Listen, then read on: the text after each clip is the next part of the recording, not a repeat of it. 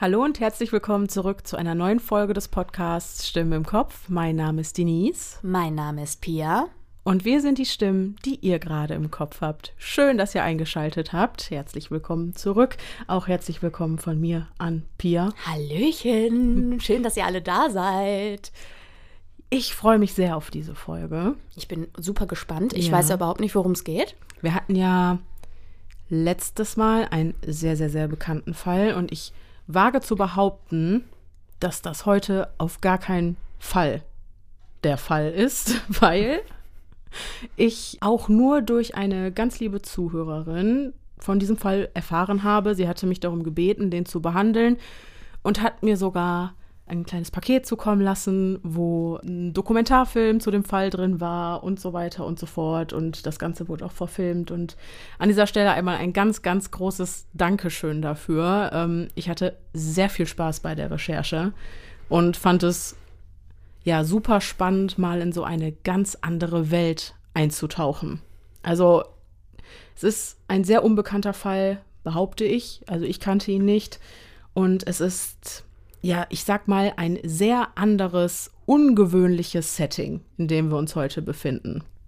Ich bin sehr gespannt. Ein spaßiges Setting. Ein spaßiges Ein Setting. spaßiges Setting. Okay. Aber es bleibt nicht spaßig. Aber äh, ich denke, das hat der ein oder andere schon vermutet. Immerhin sind wir ein True Crime Podcast. Genau.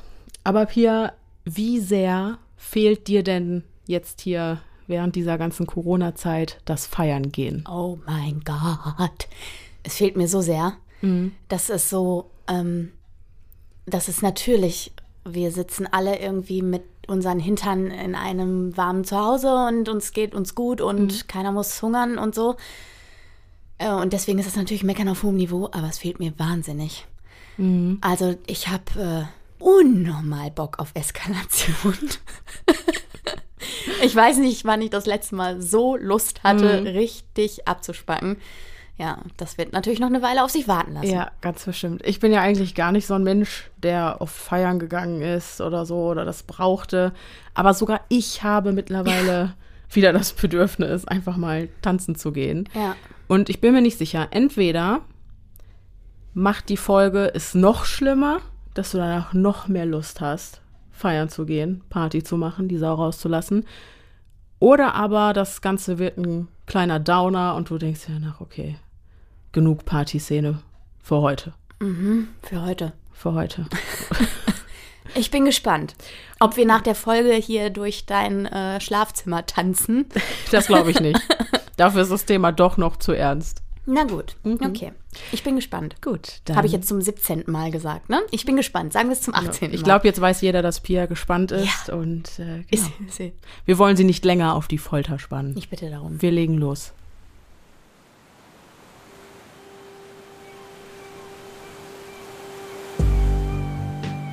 Staten Island, New York, April 1996. Der Sonnenuntergang taucht den Strand bei Miller Field in ein warmes Licht. In spätestens einer Stunde wird der gigantische Feuerball am Himmel gänzlich in den unendlichen Tiefen des Ozeans versinken. Eine idyllische und doch trügerische Szenerie. Die Ruhe vor dem Sturm. Am Horizont, genau da, wo Abendröte auf blaues Wasser trifft, schaukelt eine Kiste aus Karton über die seichten Wellen. In ihrem Inneren ein menschlicher Torso. Schon bald wird eine Gruppe Kinder auf diese Kiste aufmerksam werden, ihr dunkles Geheimnis lüften und mit diesem grausigen Fund die idyllische Strandromantik innerhalb kürzester Zeit zu einem Tatort machen. Doch bis es soweit ist, lasst mich euch erklären, wie diese Kiste hier hingekommen ist, wessen Torso sich in ihrem Inneren befindet, wie er dort hineingekommen ist und was dieser Fund mit der angesagtesten Partyszene New Yorks zu tun hat.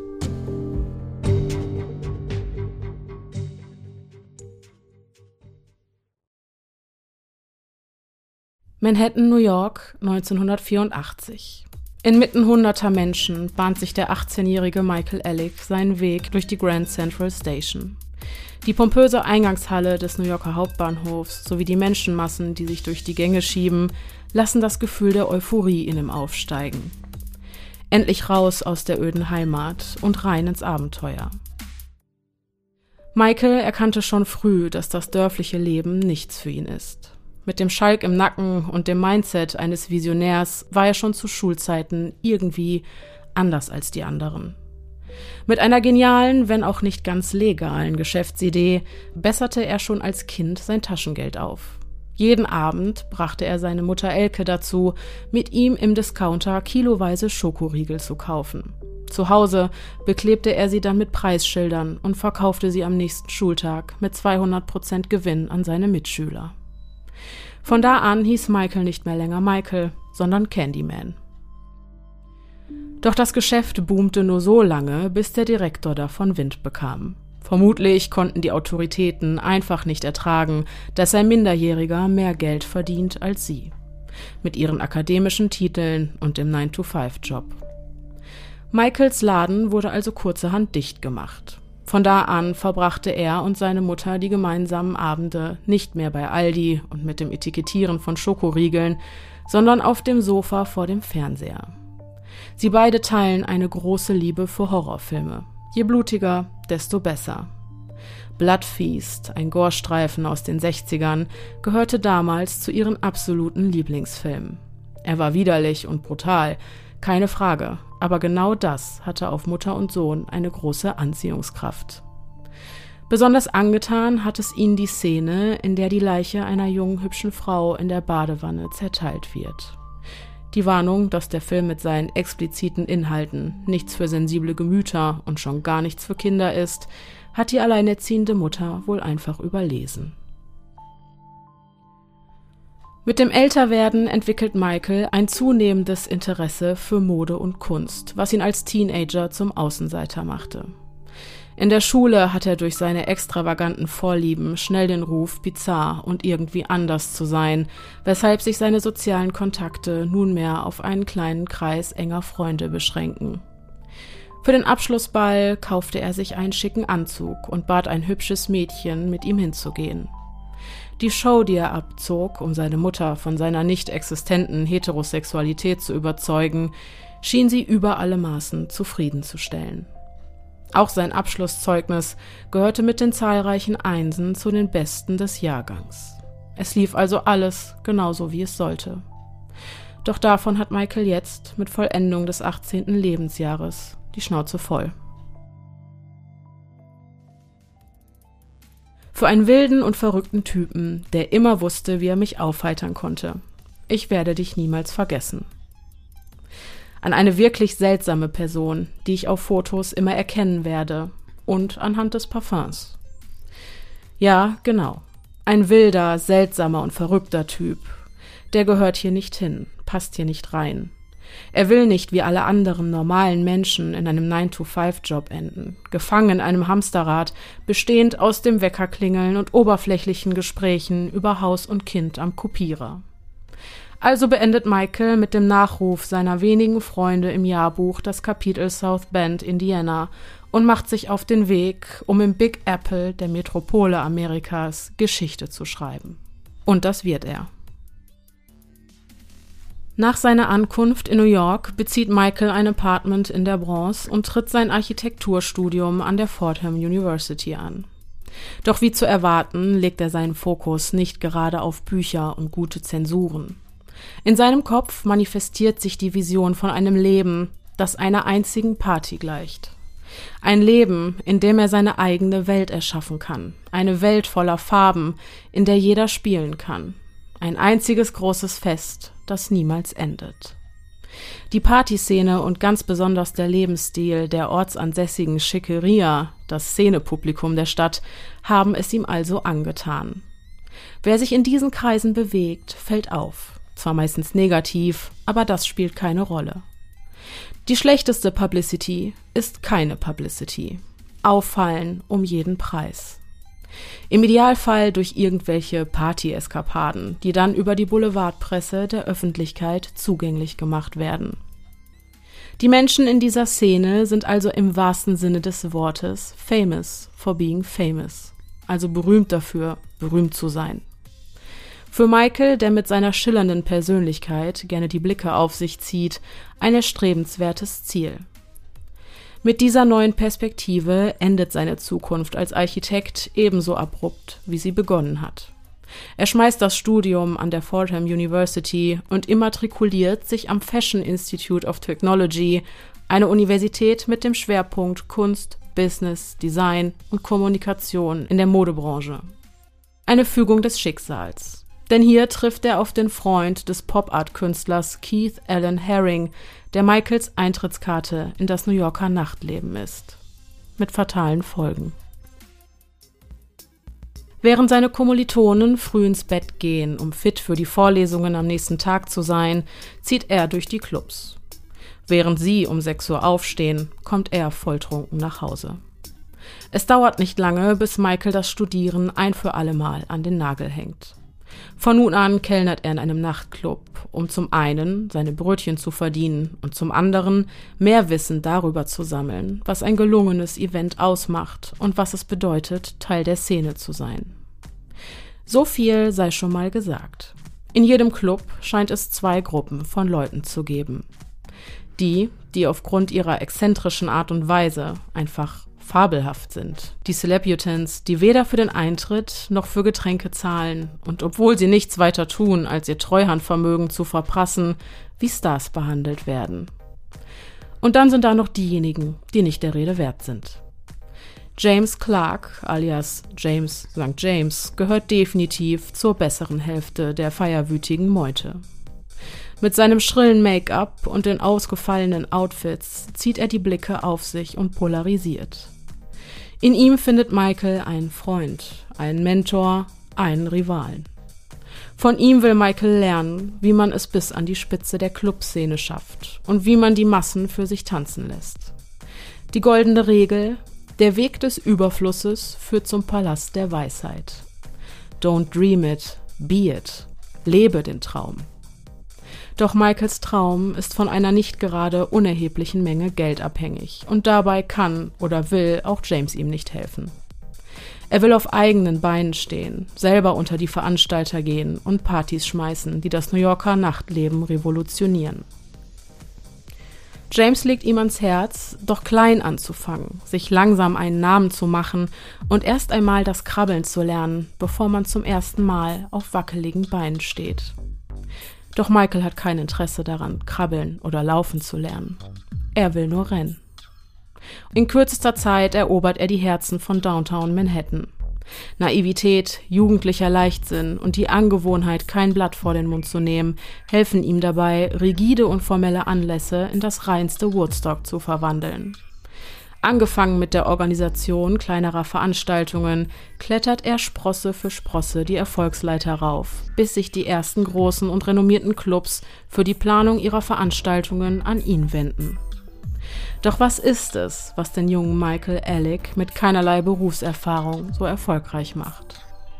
Es ist die Liebe für die Andersartigkeit der Menschen, die auf seinen Partys stets im Vordergrund steht und sie unvergesslich machen. Mit dem Tod von Andy Warhol, einer Künstlerlegende, erlebt Michael seinen ultimativen Durchbruch.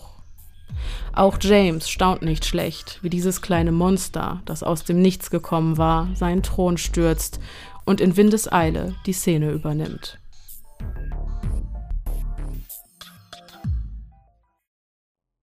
Es dauert nicht lange, da kreuzt Michaels Weg den des berühmten DJs Kioki bei einem seiner Streifzüge durch die Nachtclubs. Der Irokesenschnitt, die vielen Tattoos und die Sonnenbrille im Club ziehen Michaels Aufmerksamkeit auf sich. Doch Kyoki ist an diesem Abend, ganz offensichtlich, nicht auf der Suche nach Sex und schon gar nicht mit einem Mann.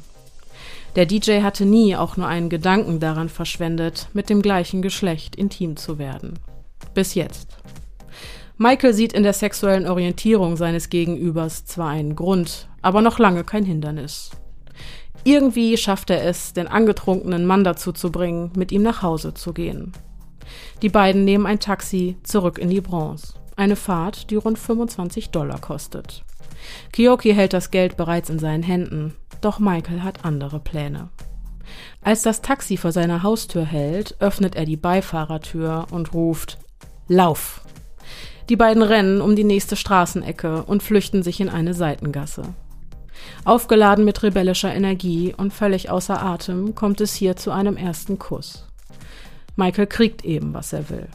Und so wird der eigentlich heterosexuelle Keoki in jener Nacht zu seinem ersten Liebhaber.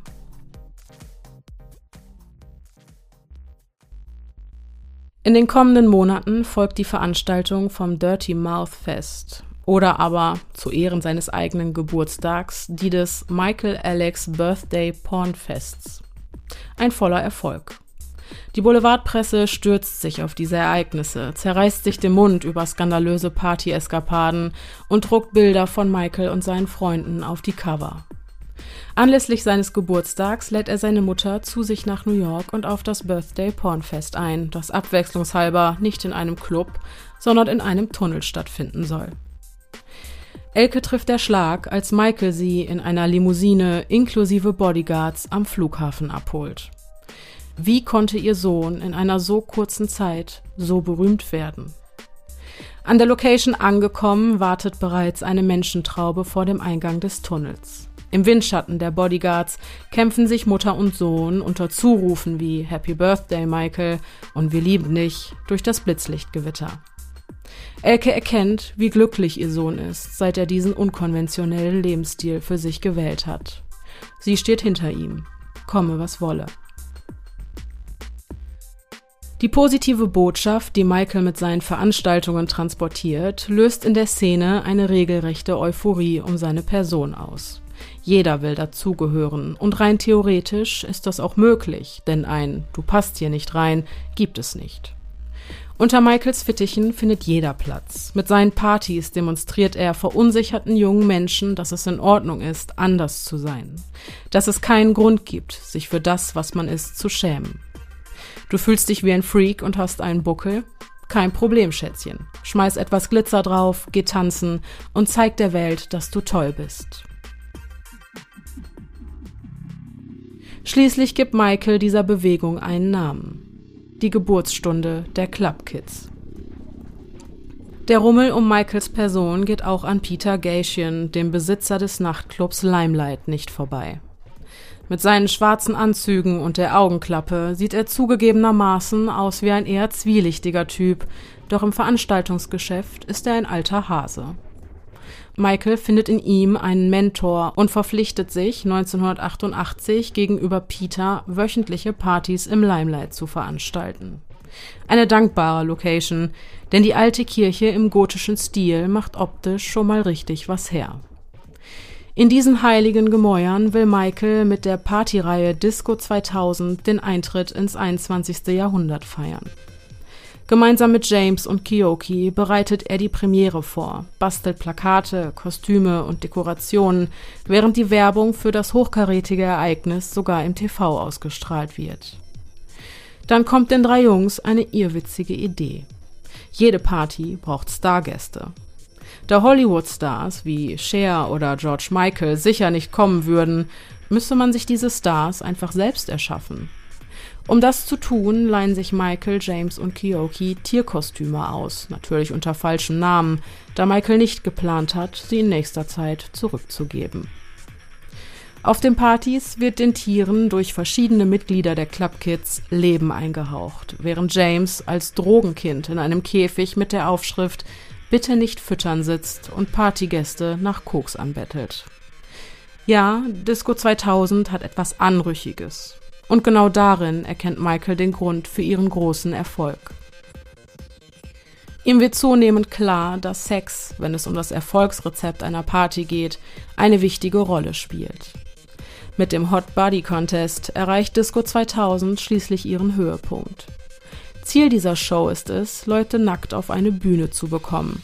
Und zwar gegen Geld. 50 Dollar für denjenigen, der etwas Haut zeigt. Und tatsächlich. Je betrunkener die Leute werden, desto mehr ziehen sie aus. Michael hat sein Ziel erreicht. Er hat es geschafft, sich seine eigene Welt zu erschaffen. Eine Welt bestehend aus sexueller Verwirrtheit, Glamour und drogeninduzierter Euphorie. Doch er wäre nicht er selbst, wenn er sich damit zufrieden geben würde.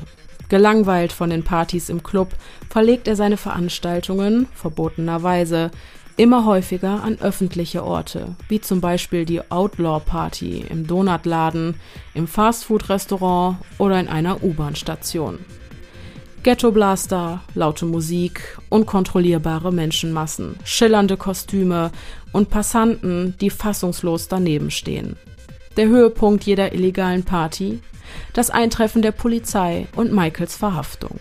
Bevor er mit einem breiten Grinsen im Gesicht im Streifenwagen verschwindet, posiert er noch ein letztes Mal für die Kameras und lässt sich von der wilden Meute für sein Vergehen feiern.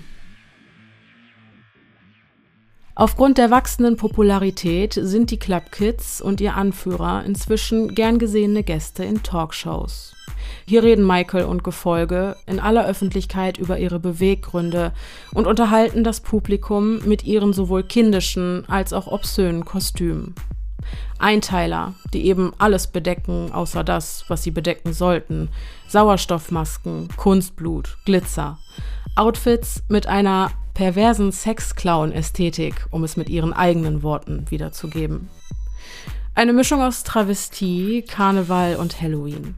Dabei leben und verspotten sie den Kapitalismus der USA gleichermaßen, ziehen die Konsumgesellschaft durch den Dreck und wollen dennoch dazugehören.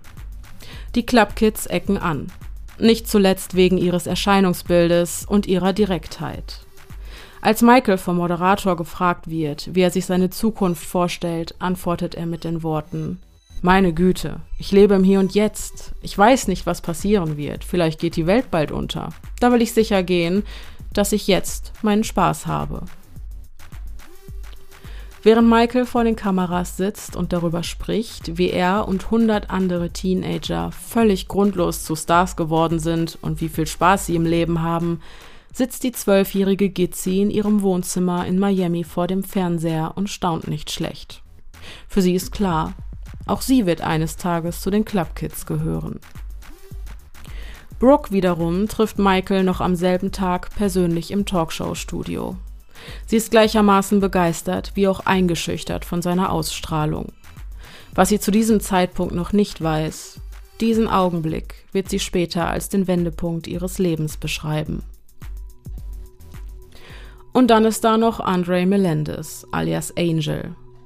Auch an ihm ist der Hype um die Club Kids nicht vorbeigegangen. Ohne zu wissen, was es bedeutet, dazu zu gehören, zieht er nach New York und es dauert nicht lange, bis auch er neben Michael und den anderen in der Talkshow Geraldo zu Gast ist. Als beflügelte Walküre macht der gut aussehende Kolumbianer in Lederhosen und mit den ausladenden Engelsflügeln auf dem Rücken seinem Namen alle Ehre. Doch anders als es ein Engel tun würde, verdient Angel sein Lebensunterhalt mit dem Verkauf illegaler Drogen.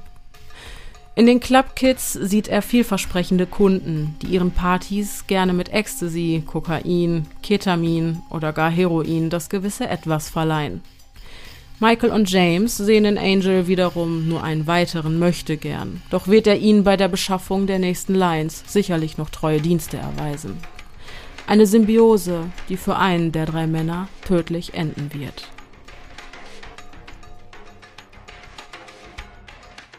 Mit dem immer größer werdenden Einfluss von Partydrogen wird Disco 2000 mehr und mehr zu einem Zirkus des Grotesken. Kunstblut, Gore und Spezialeffekte. Das Bloodfeast, inspiriert von Michaels Lieblingshorrorfilm, wird zu seinem bisher größten Erfolg. Auf dem Poster für die Promotion der Veranstaltung ist sein verstümmelt aussehender Körper zu sehen, wie er mit starrem Blick und geöffneter Schädeldecke auf dem Boden liegt. Ein anderer junger Mann hockt über ihm, ein Hammer in der einen und einen Löffel in der anderen Hand.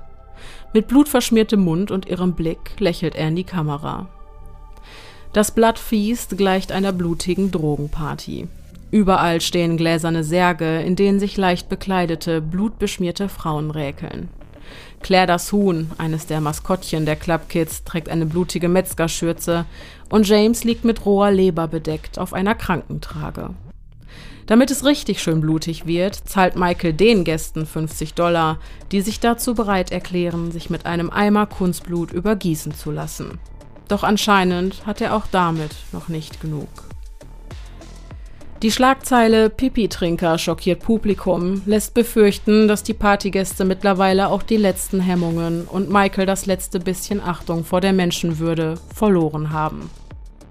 Im Club fand er doch tatsächlich einen jungen Mann, der für Geld oder Drogen in einen Becher pinkelte und im Anschluss auf einer Bühne zum Vergnügen aller Zuschauer seinen eigenen Urin trank. Als die Journalisten Michael zu dem Vorfall befragen und wissen wollen, was als nächstes kommt, entgegnet er, das weiß ich noch nicht. Vielleicht der Scheißefresser oder ein Champagnereinlauf? Bedauerlicherweise wird zweiteres nur wenig später mit Ida Salpita Realität. Michael scheint Freude an der systematischen Demütigung anderer Menschen gefunden zu haben und spielt das Spiel munter weiter. Zweimal bringt er jemanden dazu, sein Erbrochenes zu trinken. Eines Abends uriniert er einer Bedienung im Limelight vom Balkon aus auf den Kopf, woraufhin die junge Frau in Peter Gatians Büro zusammenbricht. Fassungslos schildert sie Michaels Vorgesetztem, was er getan hatte. Anschließend wird sie gefeuert. Sowas ist halt typisch Michael. Wie könnte man bei seinem Charme böse auf ihn sein? Während andere bestrebt sind, sich in der Öffentlichkeit gut zu benehmen und Eindruck zu schinden, tut Michael genau das Gegenteil. Sein Bestreben ist es, die Leute aufzumischen und für Aufruhr zu sorgen, um die affektierte Vornehmlichkeit auf den Arm zu nehmen. Sein Repertoire an Möglichkeiten, um für Empörung zu sorgen und die entsetzten Blicke auf sich zu ziehen, scheint endlos. Absichtliches Stolpern, Tabletts runterreißen, hinfallen. Kollateralschäden wie kleine Verletzungen nimmt er für dieses Theater gern in Kauf. Michael will anecken und aus irgendeinem Grund scheint die Mehrheit der Partygäste sein Verhalten auf eine gewisse Art und Weise als erfrischend zu empfinden. Durch die Bestätigung von außen wird Michaels grenzenlose Rücksichtslosigkeit zunehmend verstörend. Auch als er sich mit Hepatitis infiziert, schreckt er nicht etwa zum Schutz seiner Mitmenschen davor zurück, weiterhin aus allen Gläsern zu trinken und im Rausch wahllos Zungenküsse zu verteilen. Nach kürzester Zeit müssen alle Mitglieder der Club Kids befürchten, ebenfalls erkrankt zu sein. Doch von Reue oder Scham seitens Michael keine Spur. Wie immer, wenn etwas Schlimmes oder Trauriges passiert, macht er auch aus dieser Sache nichts weiter als einen blöden Scherz. Er regelt die Situation auf seine Art und erfindet kurzerhand das Hepatitis-Rad. Eine Drehscheibe, auf die er Fotos von Leuten klebt, die sich potenziell angesteckt haben könnten. Ähnlich wie beim Roulette entscheidet bei diesem Spiel der Zufall, wer sich mit dem Virus angesteckt hat und wählt einen unglücklichen Gewinner. Was als Schauspiel angefangen hat, ist nunmehr für alle Betroffenen und auch für Michael selbst bitterer Ernst. Dass es sich bei dem rücksichtslosen Clubkid, das für etwas Aufmerksamkeit über Leichen geht und um jeden Preis schockieren will, nur um eine Rolle handelt, die er einst spielte, scheint Michael längst vergessen zu haben. Die Figur Michael Alec läuft aus dem Ruder und wird langsam aber sicher zum personifizierten Bösen.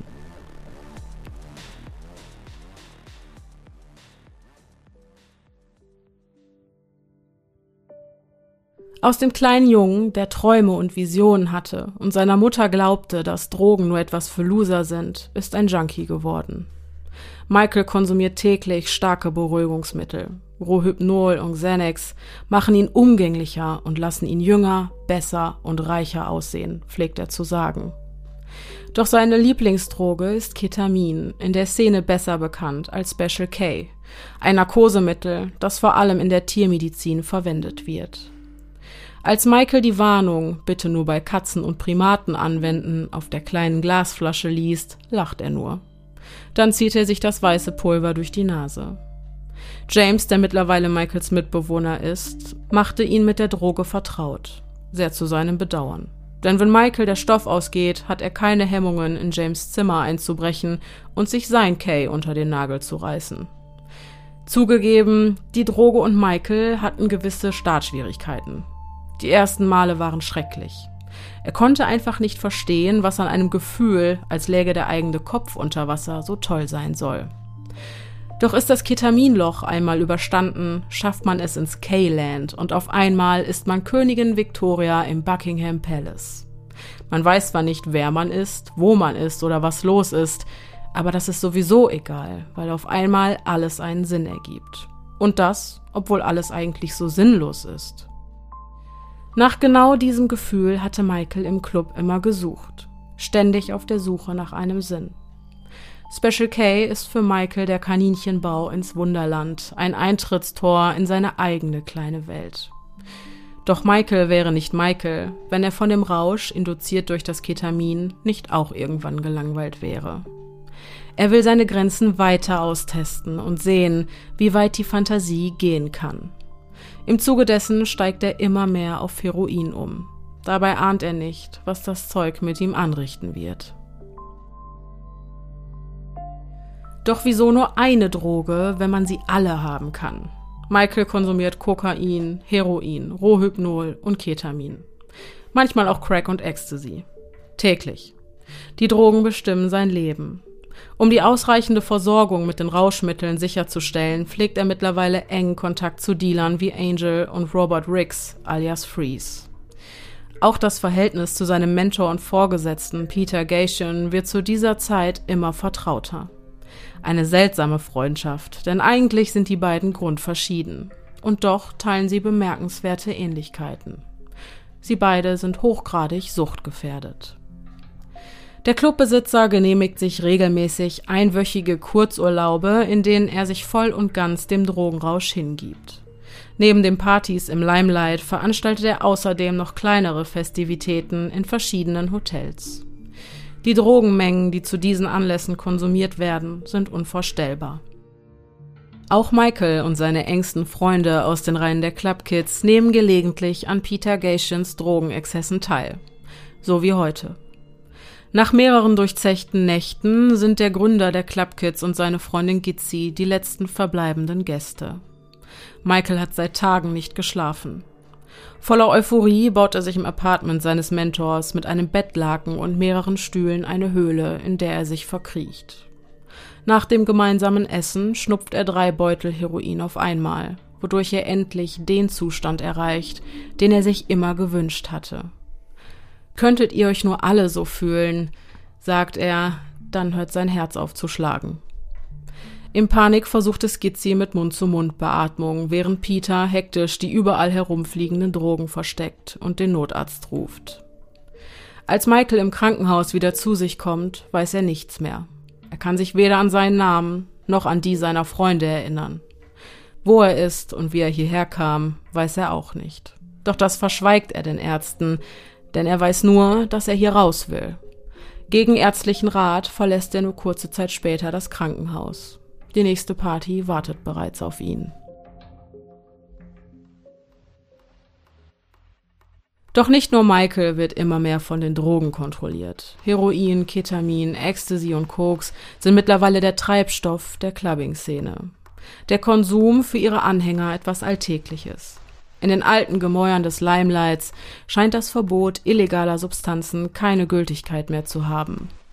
Die Drogen verändern die Szene. Damit ein Partygast die Bühne betritt, verlangt er kein Geld mehr. Special K ist die neue Währung. Doch niemand hier ist sich dessen bewusst, dass er gerade etwas Falsches tut. In seiner eigenen Welt vergisst man, was Drogen für einen massiven Schaden anrichten können. Der Rauch aus dem gläsernen Röhrchen einer Crackpfeife vernebelt die Gedanken, macht das Urteilsvermögen eines eigentlich rational denkenden Menschen zunichte. Eine Realität existiert nicht mehr. Wenn das Limelight öffnet und die ersten Gäste die Tanzfläche betreten, kommen sie gleich zur Sache. Hi, ich bin Joe, wo ist mein Koks? Doch schon bald wird der offene Umgang mit den Drogen dem Nachtclub zum Verhängnis. Joe heißt nämlich gar nicht Joe und er ist auch kein Clubkid. Joe ist von der Drogenaufsichtsbehörde und ihm gefällt gar nicht, was er sieht. Nach einer Razzia schließt das Limelight und damit auch das Zuhause der Club Kids im September 1995 seine Tore. Für immer. Während die Polizei gegen Peter Gation wegen Drogenmissbrauchs und Dealerei ermittelt, wird Michael und seinem Gefolge klar, dass das das Ende von Lines an der Bar bedeutet. Auch Drogendealer Angel arbeitete im Limelight, um dort seine Geschäfte zu machen. Doch jetzt ist er arbeitslos. Um im Business wieder Fuß fassen zu können, zieht er erst einmal in das Apartment von Michael, James und Freeze. Von nun an verbringt der engste Kreis der Clubkids seine Abende hier. Hauspartys statt Clubbing. März 1997. Ein Schneesturm fegt durch die Straßen New Yorks. Auch an diesem Abend hocken Michael und seine Freunde in der WG und konsumieren reichlich viele Drogen. Um genau zu sein, Angels Drogen. Im Wert von 4000 Dollar. James und Michael tüfteln bereits an einer Ausrede, die sie dem Drogendealer auftischen können, sobald er nach Hause kommt. Doch da ist es schon zu spät. Als Angel das Wohnzimmer betritt, entscheidet sich Michael spontan und impulsiv, wie er nun einmal ist, für die Wahrheit. Wir haben all deine Drogen genommen und wir brauchen noch mehr. Es kommt zum Streit, der mit Angels Rauswurf aus der Wohnung endet. Dann verschwindet Andre Melendez alias Angel von der Bildfläche. Wenig später stattet Michaels Assistent seinem Boss einen Besuch ab, um von seinem Mitbewohner Angel Drogen zu kaufen. Aber auch er muss im Zuge dessen feststellen, dass ein Dealer des Vertrauens nicht aufzufinden ist. Darüber hinaus liegt ein strenger Geruch in der Luft. Der Abfluss, erklärt Michael. Als Michael abermals zu sich einlädt, erstrahlt sein Apartment in neuem Glanz. Ein antikes Sofa mit rotem Samtüberzug und goldenen Verzierungen, neue Stühle und ein neuer Fernseher. Doch auch er hat sich verändert. Seine ehemals blonden Haare leuchten jetzt feuerrot. Seine Hände sind von der Tönung noch immer ganz verfärbt. Ebenfalls auffällig die etwa fünf Zentimeter große Wunde in seinem Nacken, die aussieht, als hätte jemand mit einer Glasscherbe auf ihn eingestochen.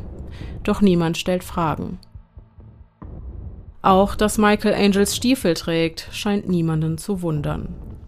Mitten im Gespräch fragt Michael seinen Freund James immer wieder, wer fehlt hier? Fällt dir was auf? Es wird eine Weile dauern, bis der Groschen fällt. Während die Clubkids unbeschwert feiern, begibt sich Johnny Melendez auf die Suche nach seinem Bruder. Er hatte Angel im Februar zuletzt gesehen. Seitdem reagiert er nicht mehr auf seine Anrufe. Das sieht ihm so gar nicht ähnlich. In großer Sorge gibt Johnny bei der Polizei eine Vermisstenanzeige auf, doch die Beamten sehen keinen Grund zur Beunruhigung und wollen erst einmal abwarten. In den Kreisen, in denen sich Angel bewegte, sei es schließlich nichts Ungewöhnliches, dass hin und wieder mal ein Clubkid für eine gewisse Zeit von der Bildfläche verschwindet. Mit dieser Antwort gibt sich Johnny nicht zufrieden und ermittelt auf eigene Faust. Er verteilt Flyer in der ganzen Stadt und bietet 4000 Dollar Belohnung für den entscheidenden Hinweis. Viele Leute hatten Angel vor seinem Verschwinden regelmäßig im Limelight gesehen. Doch jetzt weiß niemand, wo er abgeblieben ist. Es dauert nicht lange, bis auch die Presse von Andre Melendez Verschwinden Wind bekommt. Die Gerüchteküche brodelt. Alle zerreißen sich das Maul darüber, was mit dem ehemaligen Clubkid passiert sein könnte. Sein Kopf wurde abgetrennt und wird in jemandes Kühlschrank in Brooklyn versteckt gehalten. Seine Leiche wurde in einem Müllcontainer entsorgt. Sein Konkurrent Freeze habe nekrophile Handlungen an seinem Leichnam vorgenommen. Und dann sind da noch die Stimmen, die behaupten, dass Michael Alec etwas mit Angels Verschwinden zu tun haben könnte. Als die Presse erstmals über diesen Verdacht berichtet, konfrontiert Johnny Michael persönlich mit den Anschuldigungen. Während er redet, weicht der Gründer der Clubkids seinen Blicken aus und schaut die meiste Zeit auf den Boden. Johnny und Angel sehen sich sehr ähnlich. Für ihn ist klar, dass seinem Bruder etwas Schreckliches zugestoßen sein musste, und er weiß, wer dafür verantwortlich ist.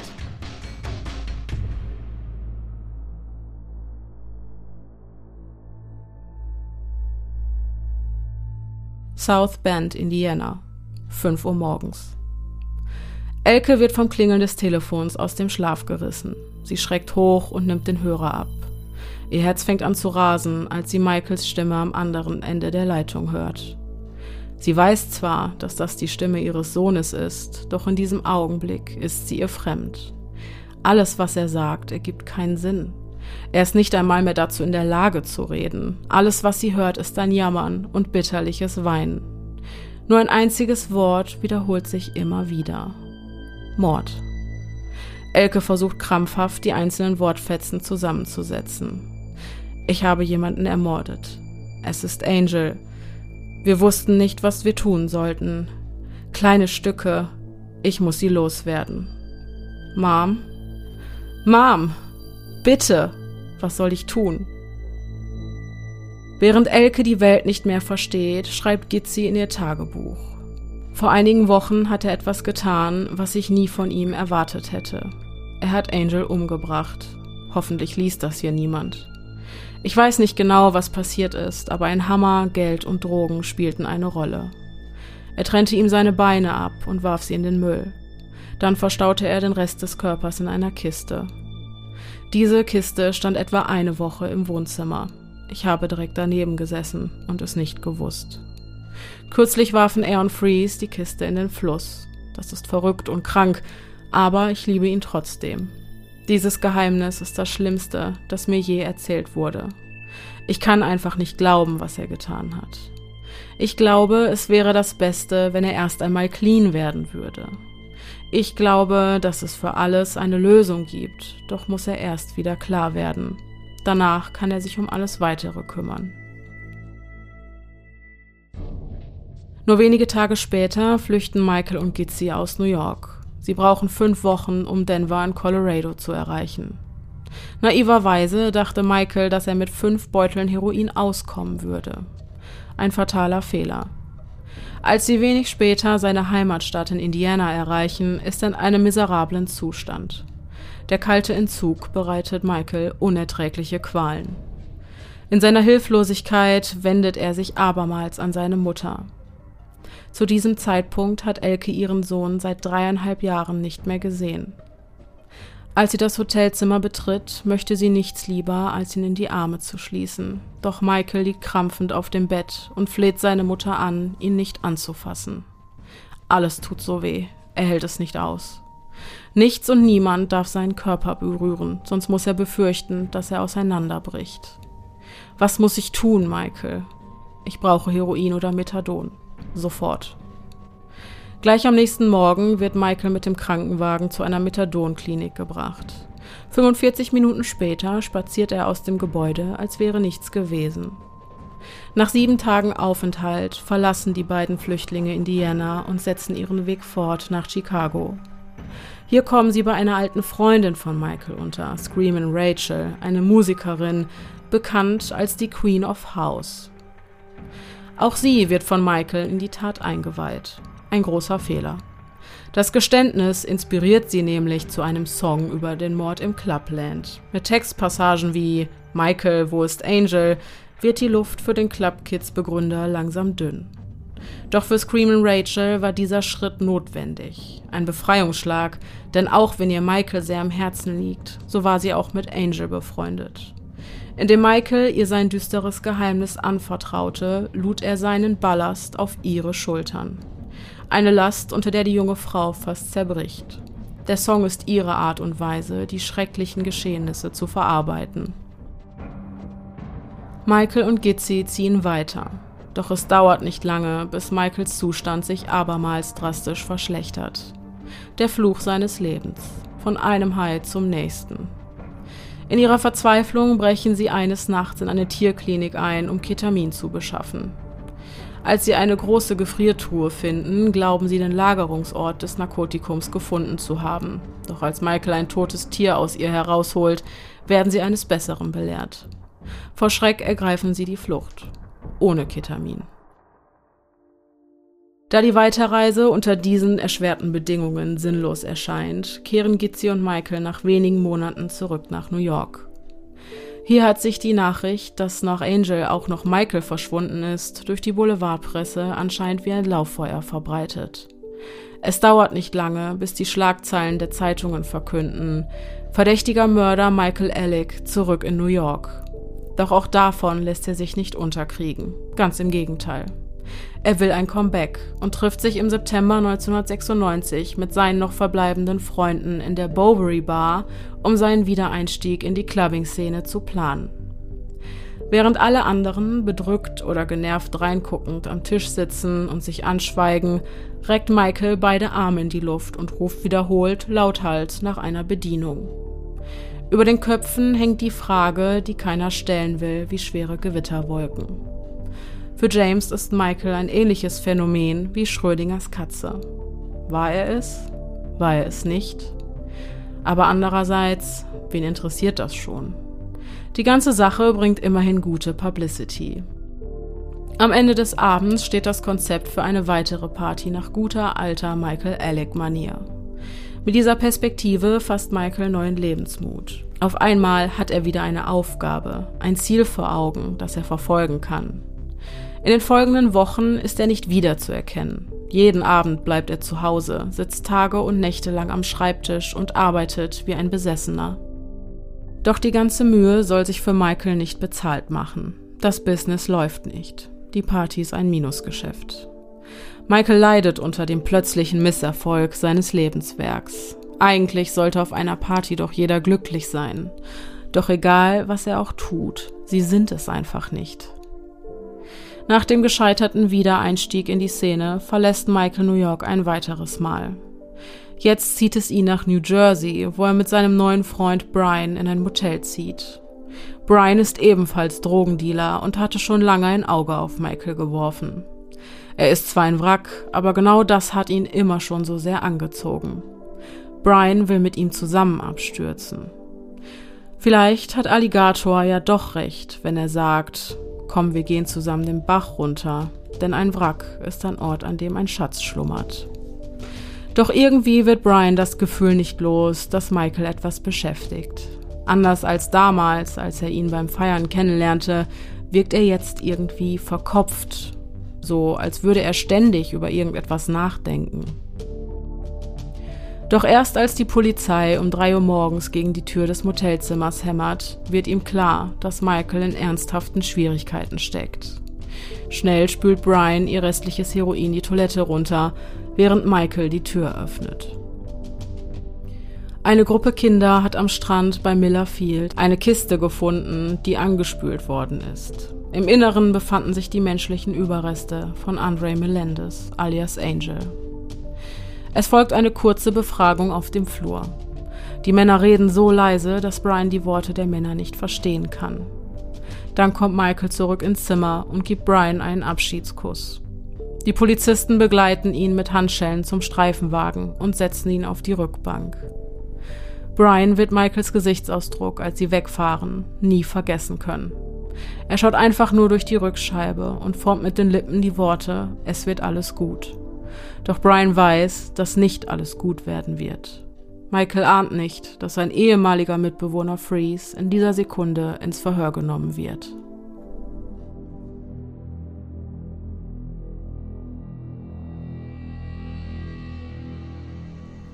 Es war ein Sonntag im März 1996. Michael und Angel haben sich laut wegen der Schulden, die Michael bei ihm hatte, gestritten. Ich hörte irgendetwas, das sich wie zerschmetterndes Glas anhörte. Dann hörte ich Michael um Hilfe schreien. Hilf mir, hol ihn von mir runter. Angel drehte sich zu mir um und sagte, halt dich da raus. Dann packte er Michael und fing an, ihn heftig zu schütteln. Ich griff nach einem Hammer und schlug Angel damit auf den Hinterkopf. Beim dritten Schlag wurde er ohnmächtig. Michael saß auf ihm und würgte ihn. Dann legte er ein Kissen auf sein Gesicht. Ich verließ für kurze Zeit den Raum. Als ich zurückkam, hockte Michael neben Angels regungslosem Körper und schüttete etwas aus dem Badezimmer, irgendein Reinigungsmittel oder Chemikalien in seinen Mund, den er anschließend mit Panzertape zuklebte. Ich sollte das Tape aus dem Schrank holen und ihm helfen, und das tat ich. Wir zogen Angel bis auf die Unterwäsche aus. Ich half Michael, ihn in die Badewanne zu kriegen, also schleiften wir ihn dorthin und verschlossen die Tür. Etwa sieben Tage später wollte Michael das Problem ein für allemal beseitigen. Für zehn Beutel Heroin bot er mir an, die Drecksarbeit alleine zu verrichten. Die bekam er von mir. Dann ging er ins Bad. Zuerst trennte er die Beine ab. Die Überreste packte er in einen großen Plastiksack, den er wiederum in einer großen Kiste verstaute. Später schleppten wir den Karton samt Inhalt in den Aufzug, durch das Foyer und in den Kofferraum eines Taxis, das vor der Tür stand. Wir fuhren zum Westside Highway an der 25. Straße und warteten, bis das Taxi wegfuhr. Dann warfen wir die Kiste in den Fluss. Auf der Polizeiwache angekommen, wird auch Michael ins Verhör genommen. Seine Version der Geschehnisse weicht jedoch insofern von den Schilderungen seines Mitbewohners ab, dass er zu keiner Zeit erwähnt, Angel ein Kissen auf das Gesicht gedrückt zu haben. Wer die Wahrheit spricht, werden wir wohl nie erfahren. Doch lohnt es sich, ein weiteres Mal an den Tag des Verbrechens in der Zeit zurückzureisen. Sonntag, 16. März 1996. Michael und Freeze sind seit Tagen wach. Gegen 10 Uhr morgens taucht Angel überraschend in der Wohnung der beiden auf und verlangt nach dem Geld, welches Michael ihm schuldet. Wenig begeistert vom Überraschungsbesuch schlägt der König der Clubkids vor, nach einer Mütze Schlaf gemeinsam zum Limelight zu fahren, wo er das Geld beschaffen würde. Doch Angel hat nicht vor, länger auf das, was ihm zusteht, zu warten. Es kommt zum Streit zwischen Angel und Michael, dann mischt sich Freeze in die hitzige Diskussion ein. Weißt du, Angel, das ist der Grund, warum dich keiner wirklich leiden kann. Würdest du nicht die Drogen beschaffen, hättest du keine Freunde. Das hat gesessen. So lässt du ihn mit mir reden? Ist das wahr? Angel wendet sich an Michael und packt ihn am Hals. Es kommt zu einer körperlichen Auseinandersetzung, bei der die beiden Männer in eine Glasvitrine fallen, die daraufhin laut klirrend zerbricht. Eine große Scherbe bohrt sich in Michaels Nacken. Überall ist Blut. Michael nimmt ein Sweatshirt und wickelt es um seine Hand, während er versucht, Angel von sich wegzudrücken. Freeze will Michael helfen und greift zum Hammer. Nach drei Schlägen auf den Hinterkopf bricht Angel zusammen, doch keiner der beiden glaubt, dass er tot ist. Sie sind schließlich an den Anblick bewusstloser Leute, die irgendwo in der Wohnung rumliegen, gewöhnt. Nachdem mehrere Versuche, Angel aufzuwecken, scheitern, legen sie seinen Kopf unter Wasser. Erst als sie sehen, dass keine Luftblasen aufsteigen, realisieren sie, was das zu bedeuten hat. Dennoch sehen Michael und Freeze davon ab, die Polizei zu rufen, da sie befürchten, dass sie die ganzen Drogen in noch größere Schwierigkeiten bringen würden. Also füllen sie die Badewanne mit Eis, schleifen Angels Leiche in das Bad und legen ihn in die Wanne. Danach verlassen sie die Wohnung. Erst nach einer Woche kehren sie zurück, um das Problem zu beseitigen. Als sie die Wohnung betreten, ist es, als wäre nie etwas gewesen. Abgesehen von den Glasscherben auf dem Boden und etwas Blut an der Couch. Michael nähert sich der Badezimmertür und betet, dass sich Angels Leiche auf wundersame Art und Weise in Luft aufgelöst hat. Doch so ist es nicht. Als sie den Leichnam bewegen, wird ihnen klar, dass der Verwesungsgeruch schon bald zu einem Problem werden wird. Da sie den steifen Körper am Stück niemals unbemerkt aus der Wohnung bekommen können, zieht Freeze los und besorgt einige Küchenmesser. In der Zwischenzeit konsumiert Michael unvorstellbare Mengen Heroin. Wenn er daran sterben sollte, auch egal. Im Idealfall hilft es, das jetzt Folgende zu ertragen. Augen zu und durch. Das Abtrennen der Beine dauert keine fünf Minuten. Um den Gestank zu ertragen, sprüht Freeze Calvin Kleins Eternity in den Raum. Eine makabere Ironie des Schicksals, wenn man einmal bedenkt, dass Eternity so viel wie Ewigkeit oder Unsterblichkeit bedeutet. Die menschlichen Überreste verstauen sie in einer Kiste, die sie erst in den Personalaufzug und durch das Foyer, dann in ein Taxi schleppen. Am Hudson River angekommen, bitten sie den Taxifahrer um Hilfe, die schwere Kiste aus dem Auto zu tragen. Sie erzählen ihm, dass sich in ihrem Inneren altes Geschirr und sinnloser Krempel befindet, den sie nicht mehr brauchen. Doch anders als erwartet geht die Kiste, die mit Kork ausgekleidet ist, nicht unter, sondern schwimmt auf dem Wasser.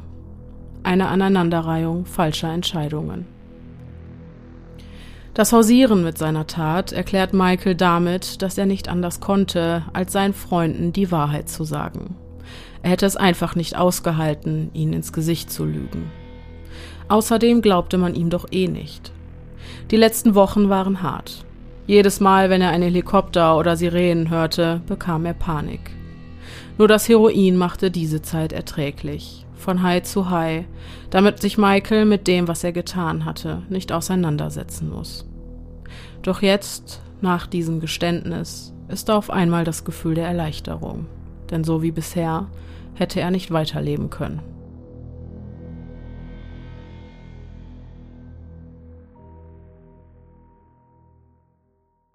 Am 1. Oktober 1997 werden Michael Alec und Robert Riggs alias Freeze jeweils zu einer Haftstrafe von 10 bis 20 Jahren verurteilt. Ein schwacher Trost für Johnny Melendez und seine Familie. Noch heute kommen ihm die Tränen, wenn er seinen geliebten Bruder auf Fotos sieht. Doch er weiß, dass Angel jetzt wahrscheinlich echte Flügel hat und vom Himmel aus über ihn wacht. Im Dezember desselben Jahres schreibt Michael in einem Brief an seine Freundin Gitzi über sein Leben im Gefängnis. Liebe Gitzi, ich hoffe, du hattest ein schönes Weihnachtsfest. Meines war deprimierend. Ich wurde von einem 44-jährigen Typen belästigt. Außerdem sitze ich noch immer in Einzelhaft und habe weder Methadon, Fernsehen noch Telefon.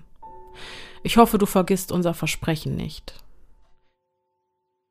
Gizzi gab Michael das Versprechen, dass sie ihm im Falle einer lebenslangen Haftstrafe genug Heroin für einen Suizid besorgen würde. Doch dazu kommt es nicht. Am 12. Januar 1998 stirbt Gizzi in der Wohnung eines anderen Clubkids an einer Überdosis. Michaels Mutter Elke steht weiterhin hinter ihrem Sohn. Am ersten Weihnachtsfeiertag darf sie ihn erstmals in Haft besuchen. Eine emotionale Begegnung. Ich war unfassbar glücklich, ihn zu sehen. Er trug einen grauen Insassenanzug, weiße Tennissocken und Plastiksandalen. Wir umarmten uns für eine lange Zeit und für einen kurzen Moment fühlte ich, dass wir eins waren. Ich fühlte seinen Schmerz und diese Hilflosigkeit. In diesem Moment wünschte ich, wir würden zusammen sterben. Und genau das haben wir geplant, wenn er es nicht mehr aushält. Doch Michael hält es aus und wird nach 17 Jahren Haft entlassen. Seine Tat reflektiert er wie folgt. Wünschte ich, es wäre nie geschehen? Natürlich. Mich plagen Albträume von Angel und beim Aufwachen fühle ich mich schrecklich. Aber ich kann es nicht mehr ändern. Nichts kann ihn zurückbringen.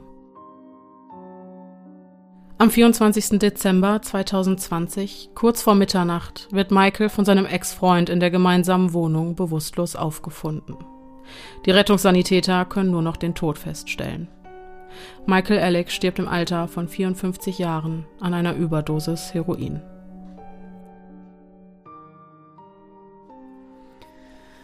Oha.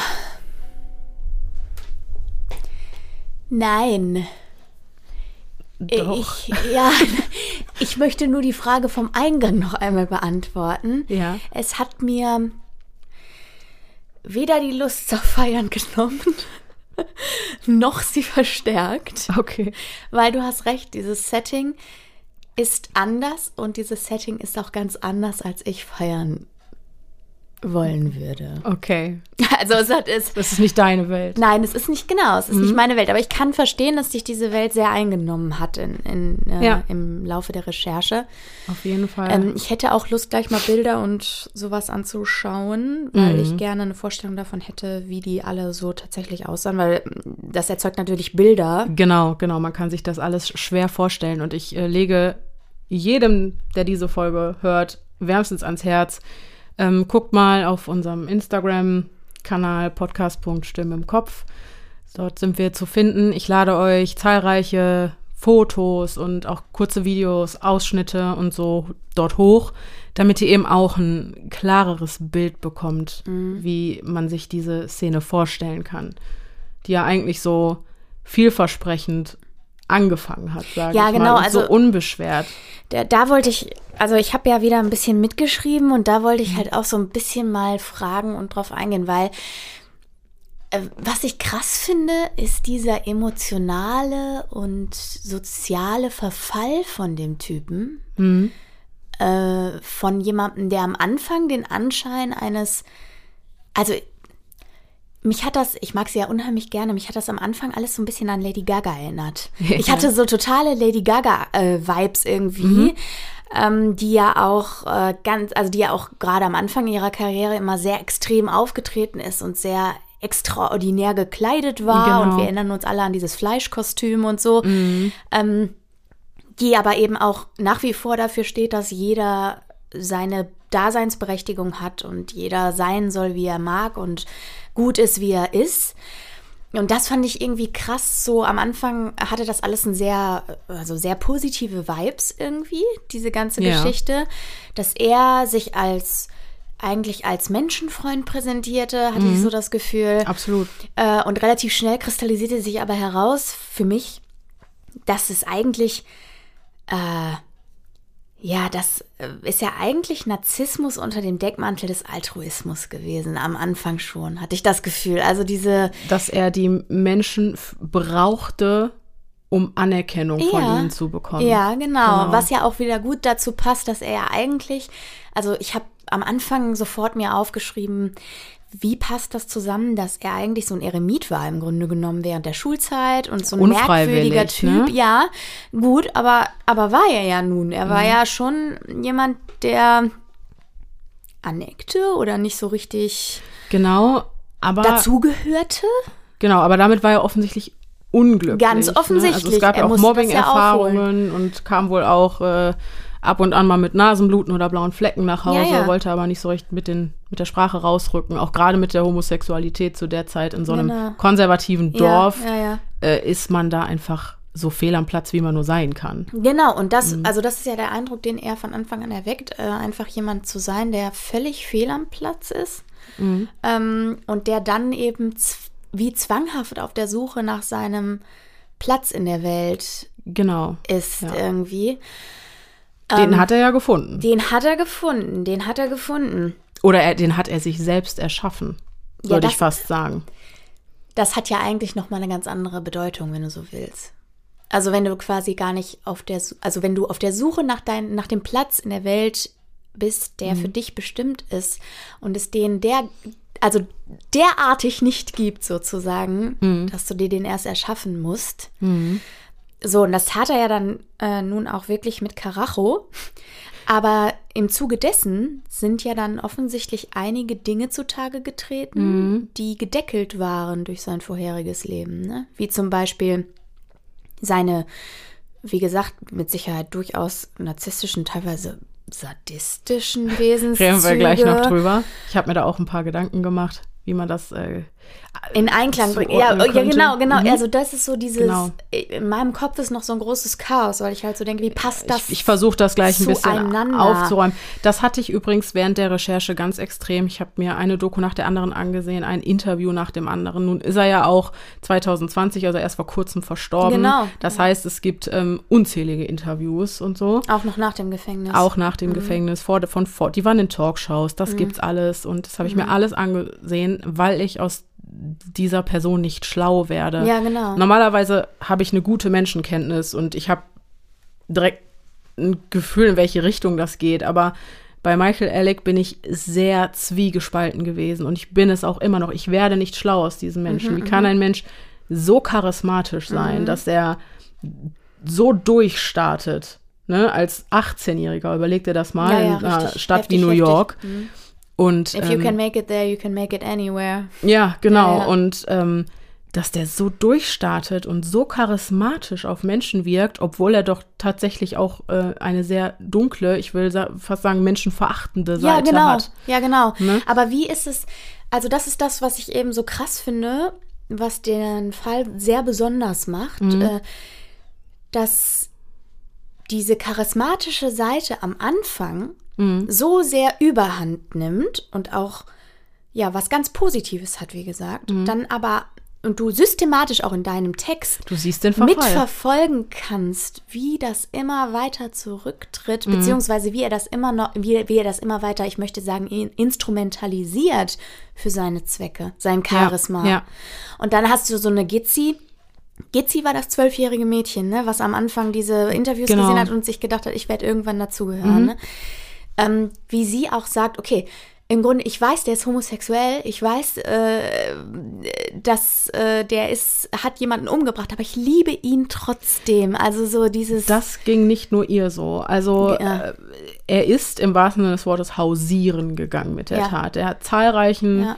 der hat immer seltsame Anspielungen gemacht und ähm, manchen Leuten auch ganz direkt erzählt, was passiert ist. Äh, er hat auch einem Freund, äh, ich glaube, das war James, lass mich nicht lügen, äh, hat er auch in einem Moment zu zweit ähm, vor seiner Verhaftung und als es noch nicht öffentlich publik war, erzählt, dass er Angel getötet hat und auch wie und dass er ihm die Beine abgetrennt hat. Und daraufhin sagte er, wie zum Teufel hast du das geschafft? Ja. Und dann hat er gesagt, ich habe 13 Lines Heroin gezogen, Ja. danach hatte ich das Gefühl, ich wäre in einem Comic. Ja. Also so sehr, ja, da, das ist ja auch wieder, also Aufmerksamkeit um jeden Preis Ja, genau. wirkt fast so. Also unvorstellbar. Und trotzdem hat ihn niemand in die Pfanne gehauen. Und es gibt ein ganz. Ja, außer die Sängerin. Ja, gut, aber auch die, also dieses äh, Michael Wo's Angel, das ist in dem Song Ja. in einer Reverse-Schleife, in einem Loop. Ach so. Aber okay. um rückwärts. Okay. Also crazy, aber Okay. wer, wer sich den Text durchliest, also hm, der ist schon offensichtlich Ja. irgendwie. Aber gut, äh, es hat sowieso keiner geglaubt, weil das ist halt Michael, der erzählt halt so, sowas Mhm. oder so anscheinend irgendwie. Und ähm, also es gab zu dieser Zeit äh, Michael Musto. Es ist ein ganz bekannter Kolumnist, der aber sehr integriert war in dieser Szene und äh, quasi auch immer bei den Club Kids irgendwie dazugehörte. Und ihm hat ein anderes Club Kid erzählt, dass Michael den Mord an Angel begangen hat. Und dann fügte diese Person, die quasi das weiter gesagt hat, noch, aber bitte sag dem nicht, dass ich das gesagt habe. Äh, und weil, also man, die wollten auf gar keinen Fall bei dem in Ungnade fallen. Ich finde das, ja. Das, ist, das ist, wie kann ein Mensch. das unterstreicht es ja, Ja, noch mal mehr. genau. Das unterstreicht es ja noch mal mehr. Das ist äh, Wie- voll, vollkommen verrückt. Ja, wie kann ein Mensch, wie gesagt, der so Widerwärtiges tut, so Ja. Menschenverachtendes, Ja. anscheinend so eine Anziehungskraft haben? Und an dieser Stelle möchte ich ähm, das revidieren. Ich wurde mal in einem QA gefragt, mit welchem Täter ich gerne mal essen gehen würde. Ich würde Ah. sagen Michael Ellick, Ja, okay. weil ich, ich diesen Menschen nicht, ich kann mir das nicht vorstellen. Mhm. Also ich, Weißt du, ob der jetzt clean? Ach, der Er ist ist ja tot. Stimmt, er war auch nicht clean dann zu dem Zeitpunkt. er Daher- war zwischenzeitlich im Dumme Ge- Frage. Ja. Er war zwischenzeitlich clean im Gefängnis Ja. für eine gewisse Zeit, ein paar Jahre. Hat in einem Interview noch gesagt, zu der Zeit, als er clean war, dass äh, ihm die Drogen oder speziell das Heroin gerade jetzt fehlt, weil mit Heroin kennt man quasi keine Langeweile und gerade in Haft hat er jede Menge davon gehabt. Da sagte er auch noch, ähm, er draußen bräuchte er die Droge gar nicht so. Da kann er sich durch andere Arten ein High verschaffen, zum Beispiel durch das Veranstalten von Partys oder dergleichen. Ja, anscheinend hat es dann aber doch nicht gereicht und nach seiner Haft. Das mit dem, es hat nicht gereicht, das ist auch ein gutes Stichwort, weil was mir auch aufgefallen ist, also man konnte ja, wie gesagt, so diesen systematischen Verfall Mhm. verfolgen, auch emotionaler Natur und sozialer Natur Mhm. und gleichzeitig aber auch dieses den Hals nicht voll kriegen. So ein Gefühl Ja, hatte ich. Ich hatte das Gefühl, absolut. er kriegt den Hals nicht voll. Ähm, es fängt an mit den Partys und da ist noch alles geschmeidig. Und da reicht Mhm. es ihm auch, der charismatische Lebemann zu sein, der Mhm. alle in seinen Bann zieht und der auch alle in diese positive Welt mit, ein, mit reinzieht und der alle bestärkt, ähm, so zu sein, wie sie sind und so. Ähm, und an, am Anfang reicht ihm das noch, weil das was Neues ist, weil er aus dieser unfreiwilligen Eremitenposition kommt irgendwie. Und dann geht es immer weiter und gipfelt am Ende dann darin, dass er praktisch sagt, ja, äh, wieso nur eine Droge? Ich nehme jetzt einfach alle, äh, die ich kriegen kann, weil ich den bestmöglichen Rausch brauche, diese Grenzgänger. Genau. Mentalität, dieses Adrenalin-Junkie-Ding. Äh, wie heißt das nochmal? Es gibt so einen Begriff dafür, wenn die Leute, habe ich vergessen, wenn die Leute so, so, ähm, Lebensmüde? auch das.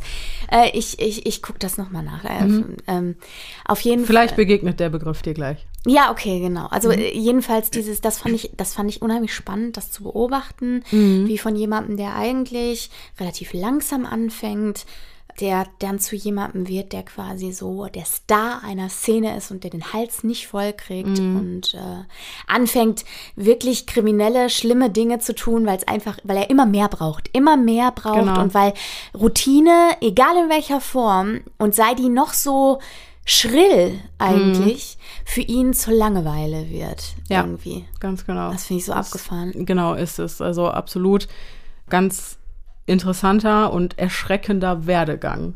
Total. Absolut. Und auch unvorhersehbar, ja. finde ich. Ich finde am Anfang gerade so die, nee. die ersten zehn Minütchen denkst du ja, okay, mhm. coole Socke irgendwie, ist ja nice, ja. dass er auch so auch alle diese, irgendwie mit einbezieht. Genau, dieses, diese Denkweise und, und all das, wofür die Clubkids damals standen, genau. ist ja eigentlich was ganz, ganz Positives. Genau, genau. Das finde ich, finde ich vollkommen irre. Das passt nicht genau. zusammen. Ähm, das ist irgendwie. Das ist deswegen, also das alles ist so widersprüchlich und äh, auch Michael Alec als Person ist in sich total widersprüchlich mhm. und seine Handlungen. Der spaltet die Nation auch bis heute. Ich habe gestern auch noch mal auf seinem Instagram-Profil geguckt. In den Kommentaren äh, liest du entweder Michael, ich liebe dich, rest in peace, oder ich hoffe, du brennst in der Hölle. Ja, okay. Es gibt nichts dazwischen. Es ist entweder ja. das eine oder das andere. Ja, das passt aber zu seiner Persönlichkeit. Ja, und das ist auch ja auch dieses, dieses in Extremen, also immer im Extrem zu sein. Genau. Ne? Ja. Und auch dieses, ah, ich weiß aber auch nicht, wie viel von diesem, ja, ihr seid alle willkommen und so Fassade war. Das meinte ich mit der Narzisst, der eigentlich aus einer ganz großen genau. Unsicherheit heraus diese ganze Aufmerksamkeit dringend braucht, unter dem Deckmäntelchen äh, von ähm, kommt alle her, ich, äh, ich nehme euch alle in die Arme und ihr mhm. seid, ihr seid alle toll, so wie ihr seid. Ja, ihr seid alle meine Kinder. Genau, ich möchte ja. euch, ich möchte euch als Community um mich scharen und mhm. euer liebender Anführer sein oder was auch ja, immer. Ja. Das hat man auch gesehen in einer dieser Talkshows, wo auch dieser Kolumnist Michael Musto mhm. anwesend war. Und äh, da wurde er dann gefragt, wie lange denn so ungefähr die Halbwertszeit von einem Clubkit ist. Also wie lange sind die ungefähr so dabei? In der Szene. In der Szene. Mhm. Und dann sagt er, äh, so im Schnitt zwei Jahre. Entweder verschwinden die danach einfach vom Angesicht der Öffentlichkeit, weil sie mhm. irgendwas anderes machen, weil sie zur Schule gehen mhm. oder an die Uni. Oder sie sterben an einer Überdosis. Mhm. Oder they become out of favor. Mhm. Das heißt also, dass äh, ja, sie Stehen nicht mehr in der Gunst. Sie stehen nicht mehr in Michaels Gunst. Ja. Ne, und andere, die auch zu den Clubkids gehörten, sagten auch, dass es in dieser Gruppe verschiedene Klassen gab. Ja. Einfach, ich meine, das macht auch irgendwie Sinn. Du kannst nicht einfach 700 Leute ohne zu bezahlen, mhm. in den Club lassen mhm. und denen umsonst Getränke geben. Mhm, mhm. Deswegen gab es quasi den Inner Circle, mhm. die freien Eintritt bekamen, die eingeladen wurden, damit die andere Leute anziehen. Und dann gab es eben die zweiter Klasse, dritter Klasse und so weiter. Aber so mit, ähm, mit der Halbwertszeit waren ja dann wahrscheinlich die gemeint, die quasi zur First Class gehörten. Das kann man sogar, ich glaube, die First Class, äh, die, die erste Kategorie, die war schon langlebiger auf ach, jeden ach Fall. Ach so, okay, ja. Ach ähm, ja, klar. Er ja. hatte die ja alle um sich geschart. Die lebten ja auch teilweise mit ihm zusammen. Genau, also ja. das würde ich schon sagen. Aber alle, die so danach kamen und so, das waren ja auch wahnsinnig viele. Ne? Wir ja. reden jetzt hier nicht von einer Gruppe von 20 Leuten, mhm, sondern mhm. 1500 mehr, die sich auch in verschiedenen Städten, mhm. ähm, sei es San Francisco, New York, da haben sich überall diese Gruppen auch herausgebildet und so. Okay, also, also das heißt, der war quasi Vorreiter für eine ganze Bewegung, genau, das die ist, sich nicht genau. nur auf New York bezog, ja, sondern überall war. Absolut. Und auch unabhängig von seinen eigenen Partys oder wie? Ja, auch unabhängig von okay. seinen eigenen Partys. Ja genau. verrückt. Ja, ganz, ganz spannend. Total. Ja. Und was ich auch noch so, also er, er verkauft sich ja, also quasi, vielleicht verkauft er sich, aber das klingt so als würde er das aktiv tun. Ich glaube, er ist ein, er ist einfach und die Menschen machen was daraus. Mhm. Aber er wirkt ja, wie, wie, gesagt, wie dieser nette Gönner, der sehr offen ist. Ähm, ich finde es aber auch extrem egoistisch, sämtlichen Leuten von seiner Tat zu erzählen, die damit in eine Art Co-Abhängigkeit zu ziehen, total. weil du die damit total belastest. Aber es passt auch immer noch zu seiner Persönlichkeit. Das passt zu seiner Person, aber es ist alles irgendwie, es, es widerspricht sich. Ja, aber Und, eigentlich, wenn man jetzt mal so in der Rückschau, jetzt nur deine Falldarstellung, ne? Mhm. dann hast du am Anfang eben diesen Typen, der ähm, so einen auf Lady Gaga macht, sag ich jetzt mal. Ganz Lady Gaga kam später. Ja, aber sie ist auch, äh, ich finde sie ja großartig. und dann dreht sich das Blatt hm. und auf einmal kommt, er macht das so weiter, ist weiter, also er stellt fest, okay, ich bin charismatisch, dann kann ich das jetzt auch so benutzen, dass es mir und meinen wahren Wesenszügen in die Hände spielt. So ein Gefühl hatte ich. Mhm. Am Anfang so dieses Austesten und ich möchte mir einen Namen in der Branche machen und so weiter. Mhm. Und deswegen bin ich jetzt so, weil das ist auch, das nochmal zum Thema Fassade, das ist gesellschaftlich, das ist gesellschaftskonform. Ja. Ne? Ja. Also das macht irgendwie was auch mit der Partyszene und das ist cool. Und dann irgendwann steckt der drin mit beiden Beinen. Und dann zeigt er er, ist sein wahres König Gesicht. Er ist der König und er zeigt sein wahres Gesicht. So, also ist- so ein Gefühl gab mir das. Ja, das ist so diese typische, der Hochmut kommt vor dem Fall Geschichte eigentlich. Also Ja. es geht immer weiter, immer höher, immer höher, immer höher. ja, ja, genau. Und ähm, die Menschen lieben dich, egal was du tust. Oder gerade wenn du schreckliche Dinge tust, lieben sie dich. Wenn du polarisierende Dinge wenn du tust. polarisierst. Das finde ich ja auch ist eine ganz, ganz spannende Frage. Warum haben Menschen so eine Faszination für, ich sag mal, verlorene Seelen? Zum Beispiel dieser Brian, der wirklich, das war O-Ton, in einem Interview gesagt hat, ich mochte es, dass er ein Wrack war und ich wollte mit ihm zusammen untergehen. Wie erklärst du dir das? Warum haben Menschen diese Faszination? Und die ist relativ weit verbreitet. Das habe ich auch oft in meiner Vergangenheit im, aus direkt beobachten können. Also, ich kann, ich kann nur sagen, das ist ja, also das ist jetzt ein extremes Beispiel dafür natürlich, ne? Mhm. Aber ich kann auch sagen, dass ich das auch diverse Male in meinem engsten Umfeld beobachtet Ja, habe, dass Menschen das Gefühl hatten, Leute permanent retten zu wollen. Oder äh, zumindest so Mhm. irgendwie eine Anziehung zu solchen, ich sage jetzt mal einfach Kaputten? dunklen Seelen, Ja. kaputten Seelen, Ja. Mhm. Leuten, die irgendwie im Arsch waren, zu haben. So. Ich habe darauf keine Antwort, weil ich muss sagen, also mir fällt es schwer, Mhm.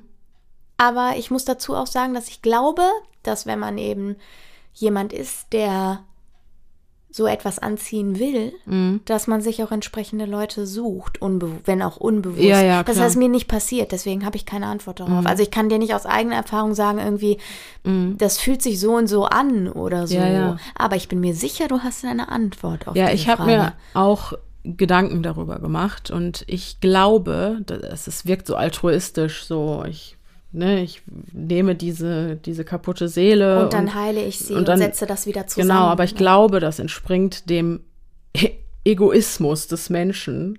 Einfach dieser Gedanke, ich bin vielleicht derjenige oder Mhm. diejenige, für den sich diese Person ändert, die diese Person retten kann. Alle anderen schaffen es nicht, Mhm. Ja, aber, aber- ich kann es Aber schaffen. Moment, dann ist immer, aber dann, das passt ja nicht zu der Aussage von Brian, weil er wollte ja Mit, ihm zum zusammen, untergehen.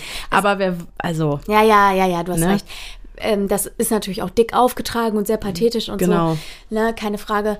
Ja, das kann ich aber in gewisser Weise nachvollziehen. Ja. Also den Gedanken, ich tue das, äh, weil ich vielleicht derjenige welche bin, der da die Richtung wieder wenden kann. Das Mhm. kann ich nachvollziehen. Und dazu muss man ja auch sagen, das liegt ja auch in der Natur des Menschen, weil ähm, darüber kann man sich ja auch streiten. Aber ich bin ja auch der Überzeugung, dass man alles, was man tut, niemals aus Selbstlosigkeit tut. nee, ich glaube auch, Und Menschen sondern sind keine am spätestens für ein gutes Gefühl. So, Ja, genau, Menschen sind keine altruistischen Sind sie Wesen. nicht, nee. Das glaube ich auch nicht. genau.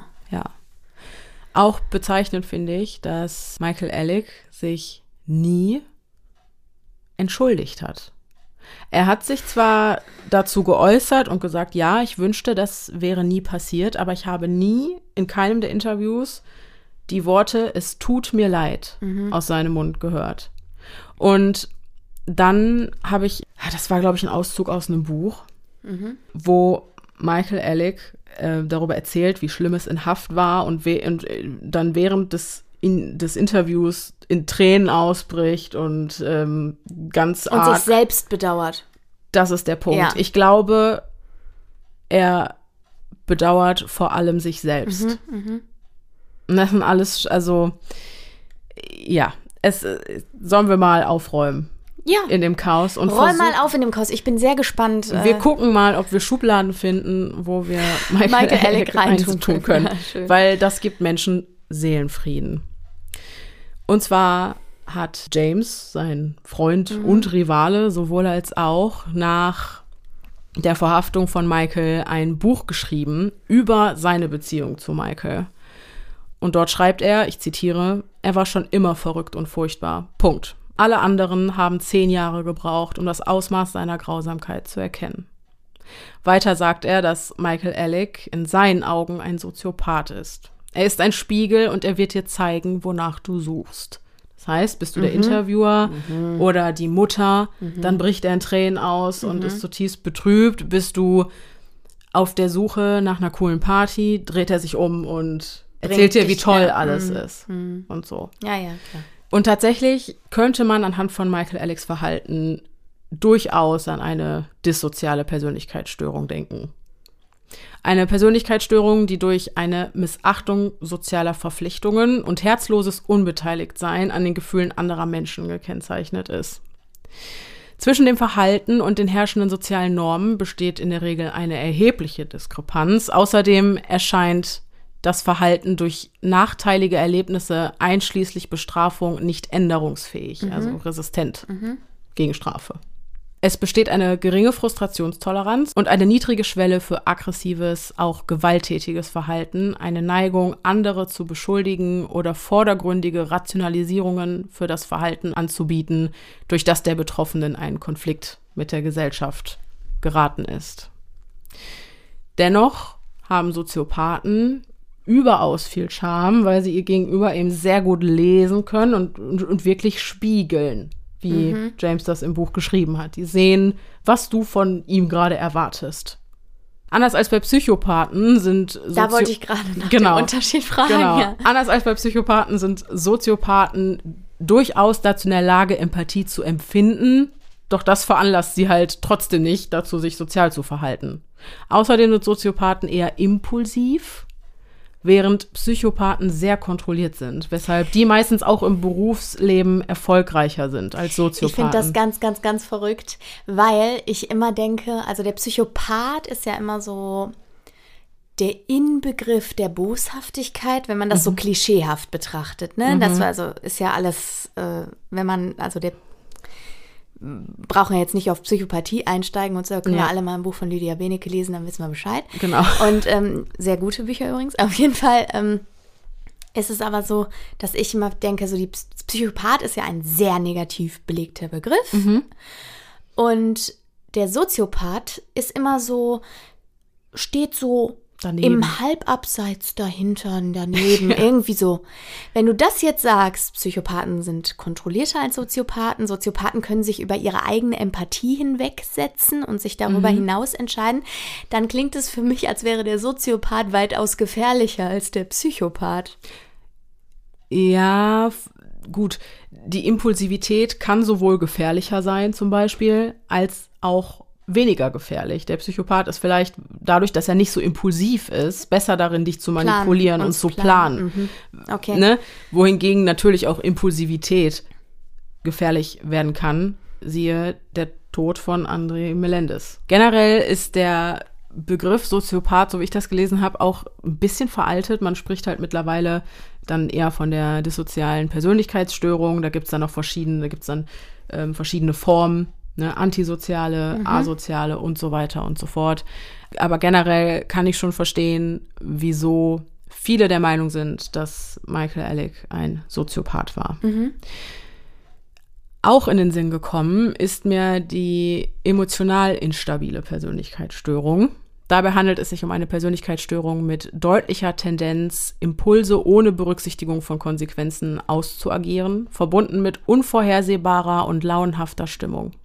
Es besteht eine Neigung zu emotionalen Ausbrüchen und eine Unfähigkeit, impulshaftes Verhalten zu kontrollieren. Ferner besteht eine Tendenz zu streitsüchtigem Verhalten und zu Konflikten mit anderen, insbesondere wenn impulsive Handlungen durchkreuzt oder behindert werden. Und hier werden auch zwei Erscheinungsformen unterschieden. Ein impulsiver Typus, der vorwiegend durch emotionale Instabilität und mangelnde Impulskontrolle gekennzeichnet ist. Und, für uns interessant, ein Borderline-Typus, der zusätzlich gekennzeichnet ist durch Störungen des Selbstbildes, der Ziele und der inneren Präferenzen, durch ein chronisches Gefühl von Leere, durch intensive, aber auch unbeständige Beziehungen und eine Neigung zu selbstdestruktivem Verhalten mit parasuizidalen Handlungen und Suizidversuchen. Und du hast eben gesagt, dieser Gren ist ein Grenzgänger. Mhm. Und auch das, Michael Alex exzessiver Drogenkonsum, mit dem er ja immer wieder die eigenen Grenzen ausgetestet hat. Äh, als er auch mit der Überdosis ins Krankenhaus kam, das war nicht seine erste Überdosis, sondern die dritte. Und die Ärzte wollten ihn auch eigentlich gar nicht gehen lassen, weil sie der Auffassung waren, dass kein Mensch so viele Drogen konsumiert, ohne die Absicht zu haben, sich selbst töten zu wollen. Dieses Verhalten wäre dann den parasuizidalen Handlungen zuzuordnen. Mit diesen Handlungen wird nicht tatsächlich die Absicht verfolgt, sich das Leben zu nehmen, sondern die sind vielmehr so eine Art Hilferuf oder ein Schrei nach Aufmerksamkeit. Mhm, mhm. Und tatsächlich hat Michael Ellick das während seiner Haft auch genauso reflektiert, denn da kam er zu dem Entschluss, dass sein massiver Drogenmissbrauch und auch der Mord aus einem ausgeprägten Bedürfnis nach Aufmerksamkeit herrührte. Nicht die Droge, sondern die Aufmerksamkeit verursacht das High bei ihm, sagt er in einem Interview. Und in diesem Interview deutet er auch an, dass er durch die Aufmerksamkeit das Gefühl bekam, geliebt zu werden. Apropos krankhaftes Bedürfnis nach Anerkennung.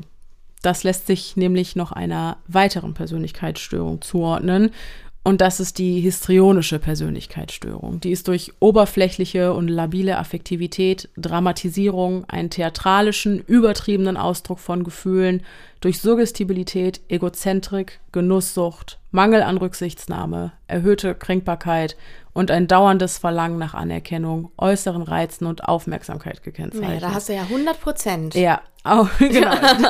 das ist ähm, Ding, Ding, Ding, Ding. Und auch hier die Ursache dieser Störung ist häufig eine Selbstwertproblematik, die sich in der Kindheit manifestiert.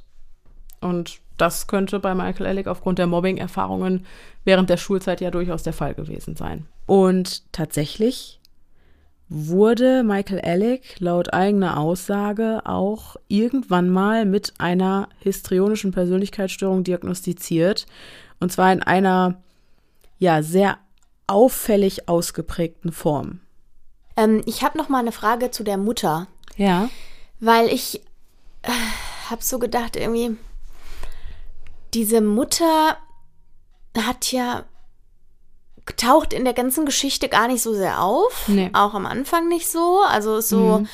man hat im Nachhinein eher den Eindruck, sie ist schon eine liebende Mutter gewesen. Mhm. Aber am Ende dann diese komische Geschichte mit dem, wir bringen uns zusammen um, wenn mhm. er es nicht mehr aushält und so, das ist ja schon sehr ungesund und auch sehr symbiotisch, oder? Ja, also sie war ab Michael Alex viertem Lebensjahr alleinerziehend. Mhm. Äh, Michael Alec hat noch einen Bruder. Ist der Vater abgehauen oder weiß man was mit dem Vater? Viel weiß man nicht darüber. Okay. Einfach getrennt. Aber so war quasi die Familie fein damit. Und von über seine Mutter hat man auch nie irgendwas Negatives gelesen, dass die die ähm, Kinder nicht gut behandelt hätte oder so. Ich, ich kann mir das aber schon. Anscheinend machte es auch nicht. Genau, nur was halt auch zu diesem Bedürfnis nach Anerkennung passen würde, was er später entwickelt hat. Vielleicht hat er sich vernachlässigt gefühlt zeitweise. Ich meine, als alleinerziehende Mutter hat man es bekanntermaßen nicht immer ganz leicht. Das könnte ja, oder der Vater fehlte schlecht, schlichtweg. Ja, oder genau, einfach die das ist ja auch väterliche eine Bezugsperson. Identifikationsfigur. Absolut.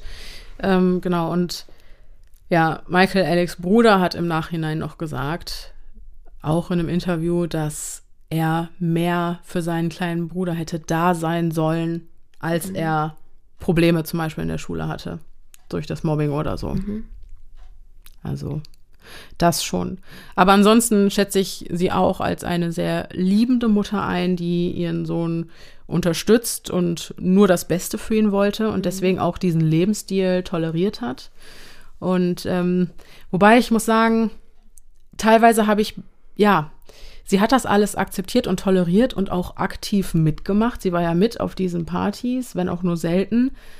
Aber vielleicht hätte da auch ein bisschen mehr, sag ich mal, Autorität nicht geschadet. Mhm. Wenn du verstehst, was ich meine. Ich meine, gut, er war volljährig. Was willst du machen? Da kannst du nichts mehr tun. Aber äh, Michael Ellick hat seiner Mutter zum Beispiel auch äh, mehrfach Ecstasy untergejubelt als Kopfschmerztablette. Okay. Und auch dazu ist sie dann in der Talkshow, als sie da auch zu Gast war, befragt worden und sie lachte nur darüber und sagte halt, ja, meine Kopfschmerzen waren weg. Ja, okay. Und das wäre halt so, wo bei mir als Mutter eine Grenze überschritten ja, worden ja, wäre. Ja, ja, auf jeden Fall. Ja, und spätestens mit den Drogen, vor allem in diesem Ausmaß, hätte ich halt gesagt, okay, Junge, du.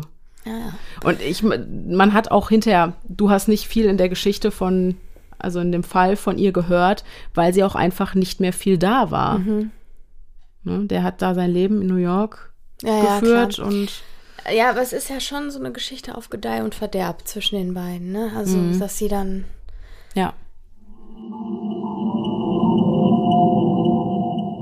Ach, lang, lang ist es her, dass wir Zukunfts-Denise zuletzt gebraucht haben. Aber jetzt ist es doch wieder so weit gekommen. Normalerweise würde es jetzt weitergehen mit weiteren Informationen zum Thema Sucht und abhängig machende Substanzen. Das kommt auch alles noch. Wir haben auch noch ein sehr interessantes Interview. Aber ich bin nach der Aufnahme mehr oder weniger durch Zufall noch über eine seltsame Ungereimtheit gestolpert. Und ja, was soll ich sagen? Hört am besten selbst.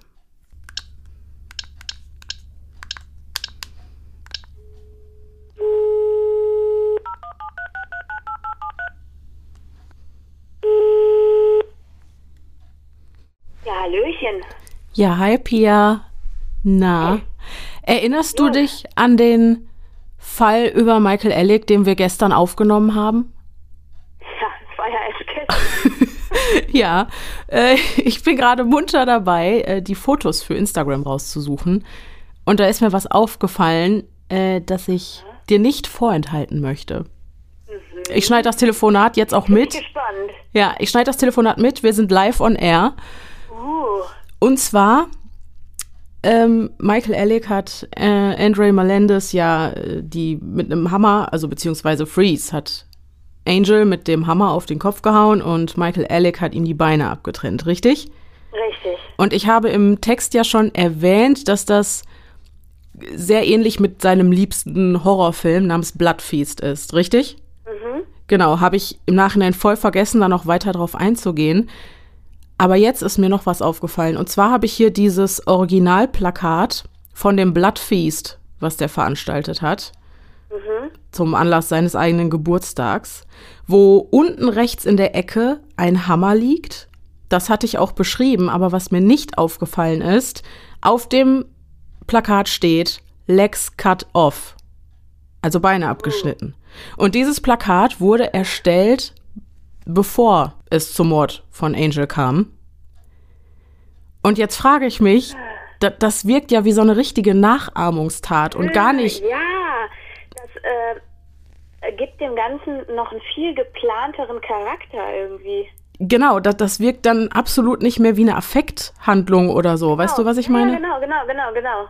Ja, und äh, das hat mich gerade schwer erschüttert und dann habe ich mir auch noch mal die Rechtslage so ein bisschen angeguckt und äh, es ist wohl so, dass die beiden gestanden haben, weil es einen Deal gab, wenn sie ein vollständiges Geständnis ablegen, bekommen sie eben nur werden sie nur wegen Totschlags verurteilt und nicht wegen First Degree Murder. Deswegen war auch die Strafe so niedrig. Genau, deswegen war die Strafe so niedrig. Und das Gericht hatte sich noch erhofft, dass Michael Ellick gegen Peter Gation, den Clubbesitzer, aussagen würde. Aber das hat er nicht getan. Und danach gab es eben diesen Deal von wegen, okay, legt ein Geständnis ab, dann bekommt ihr nur Totschlag und nicht äh, eine Verurteilung wegen Mord. Okay, aber das wurde nicht weiter thematisiert. Also nein. Parallelen zwischen dem Plakat. Nee, ist mir nicht geläufig. Wow. Aber ich würde es Sinn machen, quasi diesen Aspekt zu vertuschen, damit man die Verurteilung wegen Totschlags besser rechtfertigen kann? Ich würde sagen, ja. Würde Sinn machen, oder? Ja, voll. Ja, fand ich gerade sehr ähm, erschreckend. Und ich, also, wenn man in so einem Fall ermittelt, fällt einem sowas doch auf, oder? Ja, ich hoffe. Das hoffe ich auch, dass wir nicht die Einzigen sind. Wobei ich nicht weiß, was ich hoffen soll. Ob ich hoffen soll, dass sowas vertuscht wird, um eine Anklage wegen Totschlags durchzukriegen. Ja. Oder ob ich hoffen soll, dass sowas nicht auffällt äh, und dafür ähm, ja, Ja. keine Mauscheleien laufen. Ja. Okay, das mit den Abtrennen der Beine kann ich ja irgendwie noch verstehen. Das kam aus dem Film. Ja, gut, das musste, das, ja, ja, unabhängig vom Film, das musste ja auch sein, um den irgendwie zu entsorgen. Genau, und auch diese Ja, Idee, okay, wir legen die Leiche jetzt in die Badewanne und ich trenne die Beine ab, das macht ja irgendwie Sinn, wenn man bedenkt, das hat er vorher mal in einem Film gesehen, so kam er auf die Idee. Aber das alles kurz vorher auf ein Plakat für eine Party, Und vorher war das? Das weiß ich nicht genau, da musste ich noch mal gucken, wann das Bloodfeast war. Okay. Das ist also ein Fall für die Zukunftsdenise der Zukunftsdenise. Ähm, Das ist ganz Inception-mäßig, wenn du das jetzt als Zukunftsdenise reinschneidest und dann noch eine Genau. Zukunftsdenise von der Zukunftsdenise sich um das dritte Problem kümmert. Genau, genau, genau. Es ist äh, in, total Inception-mäßig, hast recht. Ja, genau. Äh, das habe ich gerade nur rausgefunden. Ähm, was wir daraus machen, keine Ahnung. Uiuiuiui. Ja, aber das wollte ich dir nicht vorenthalten. Ja, ich danke dir. Ja, nicht dafür. dafür. Ja, Okay. spannend. Äh, da bin ich ja mal gespannt, wie du unser äh, Gespräch von jetzt gerade dann noch in die Folge verwurstest. Ich Ja. wünsche dir viel Erfolg dabei. Vielen Dank, vielen Dank. Ich, ich, wir arbeiten dran. Sehr gut. Okay, gut, das Okay. war's auch schon. Das war's? Ja, das war's. Okay. Gut. Mach dir einen schönen Sonntag, meine Liebe. Ja, du auch, mein Schatz. Bis dann. Ciao. Ciao.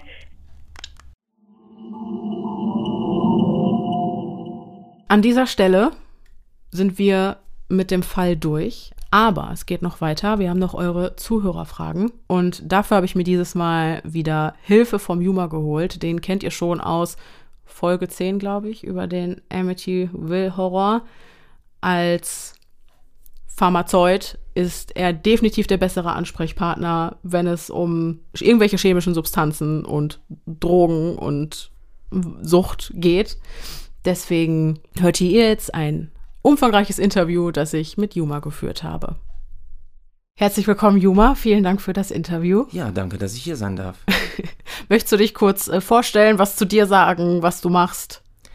Also, ich bin pharmazeutisch technischer Assistent, arbeite in der öffentlichen Apotheke, habe großes Interesse an der Medizin und an Psychopharmakologie und habe dementsprechend die letzten Jahre sehr viel Literatur durchstöbert im Bereich auch der psychotropen Substanzen oder auch Drogen, von denen wir heute reden Ja. werden. Und kenne auch diverse Ärzte persönlich, mit denen ich mich gut austauschen konnte in letzter Zeit. Unter anderem einen Arzt, der Herr Dr. der 20 Jahre lang eine Methadonklinik geleitet hat, Ja. Der also mit Suchtkranken gearbeitet hat. Und ja, habe etwas Wissen angesammelt, äh, von dem ich heute etwas erzählen möchte. Sehr schön. Vielen Dank dafür. Sehr gerne. Wir fangen einfach mal äh, einfach an. Was macht eine Substanz denn zur Droge? Ja, das ist äh, eine interessante Frage. Ursprünglich kommt der Begriff Droge ja aus dem äh, Wort dröge, was so viel bedeutet wie getrocknet.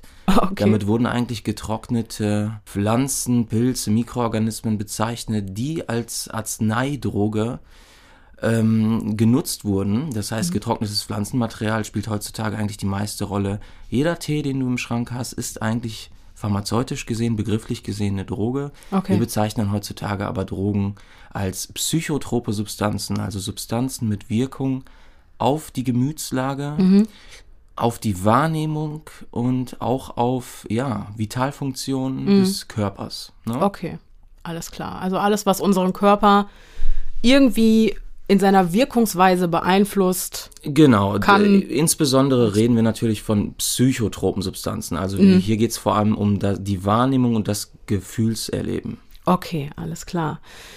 Dann einmal die Frage, wie verschiedene Drogen wirken. In unserem Fall besonders äh, vertreten waren die Drogen Heroin, Ketamin, Kokain und Ecstasy und Ja.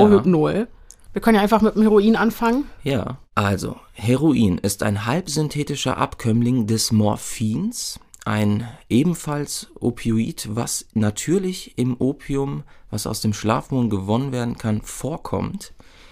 Alle diese Opioide und Opiate wirken im körpereigenen Endorphinsystem, wo eigentlich körpereigene Botenstoffe eine Wirkung erzeugen, eine physiologische Wirkung und imitieren dort eine Wirkung. Mit Opioiden in Verbindung steht vor allen Dingen das Dopaminergesystem, das heißt eine mhm. euphorische Stimmung, aber auch eine beruhigende Wirkung bis hin zur narkotischen Wirkung. Dämpfende Drogen. Dämpfende Drogen. Mhm. Bei Überdosierung wird ja sogar das Atemzentrum genau. gelähmt, kann zur Atemdepression führen. Mhm. Wie gesagt, diese Opioide und Opiate wirken euphorisierend, narkotisch, schmerzstillend, ganz mhm. wichtig. Mhm. Lange Zeit ist man davon ausgegangen, dass in einer Notfallsituation, in der ein Mensch schwer verletzt ist, Opioide, körpereigene Endorphine dazu führen, dass du kein Schmerzempfinden hast ah, okay. und somit dein eigenes mhm. Überleben sichern kannst. Genau, kurz, wir haben ja äh, körpereigene Opioide, richtig? Ja, ganz genau. Ja. Die sogenannten endogenen Morphine oder mhm. kurz gesagt Endorphine. Und Opiate, Opioide wie Heroin können nur wirken, indem sie eine Wirkung der körpereigenen Botenstoffe in diesem System nachahmen. Okay, das heißt, ich konsumiere den Stoff, der gelangt über meine Blutbahn zum Gehirn. Ganz und genau.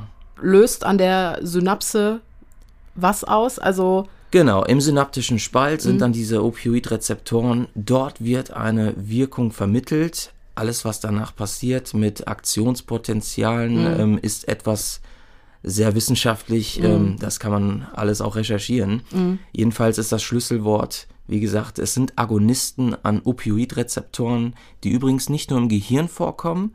An der Stelle möchte ich ein kurzes Beispiel aus der Apothekenpraxis erzählen.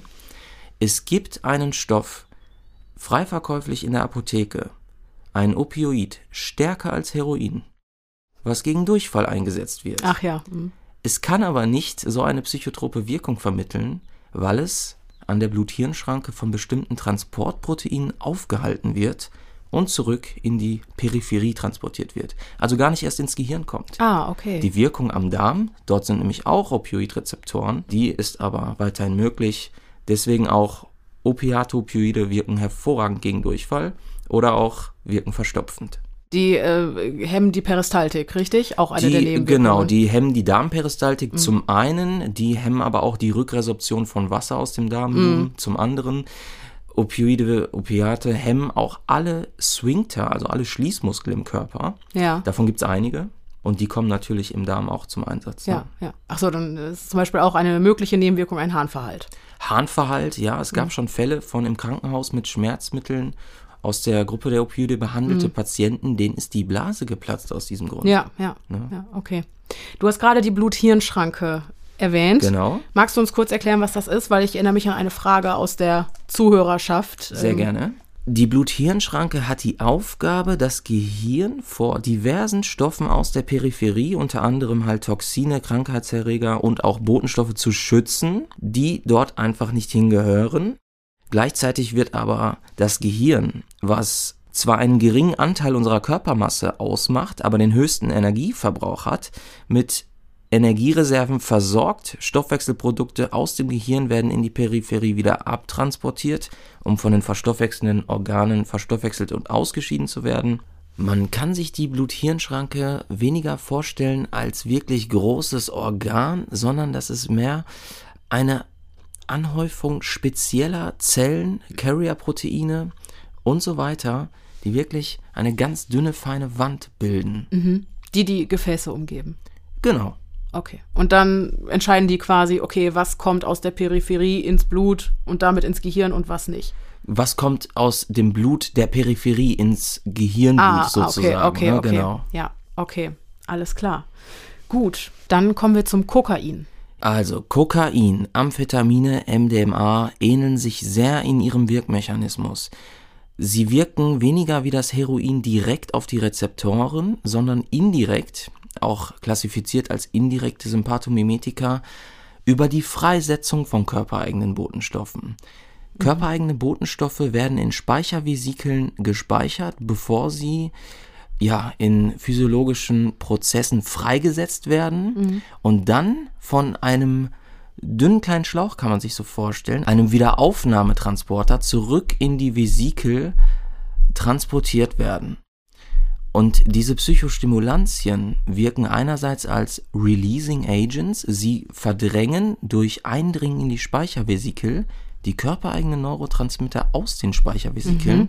sodass diese freigesetzt werden und dann quasi zur Wirkung zur Verfügung stehen, ohne dass der Körper die freisetzen wollte.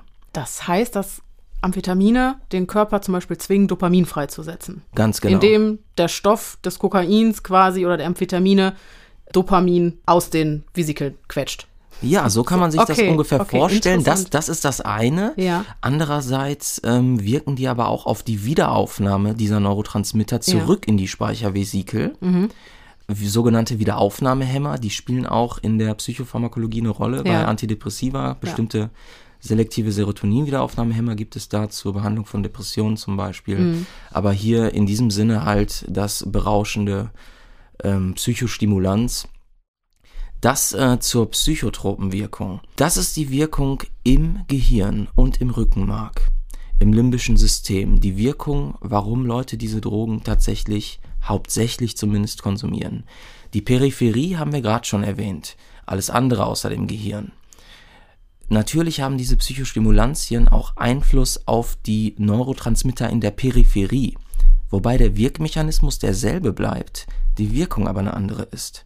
Die Herzfrequenz steigt, der Blutdruck steigt, Atemfrequenz, zurück zum Gehirn, auch Gefühle wie Hunger, Erschöpfung, Durst werden unterdrückt, Energiereserven mobilisiert. Also wird der Sympathikus aktiviert. Genau, der sympathische Teil des Nervensystems wird aktiviert. Das sind dann diese sogenannten indirekten Sympathomimetika. Dazu gehören Kokain, dazu gehören Amphetamine und Amphetaminderivate wie MDMA, also Ecstasy. Wobei Ecstasy ähm, auch auf die Freisetzung von Serotonin wirkt und dadurch diese empathogene, die szenenbekannte Wirkung auslöst.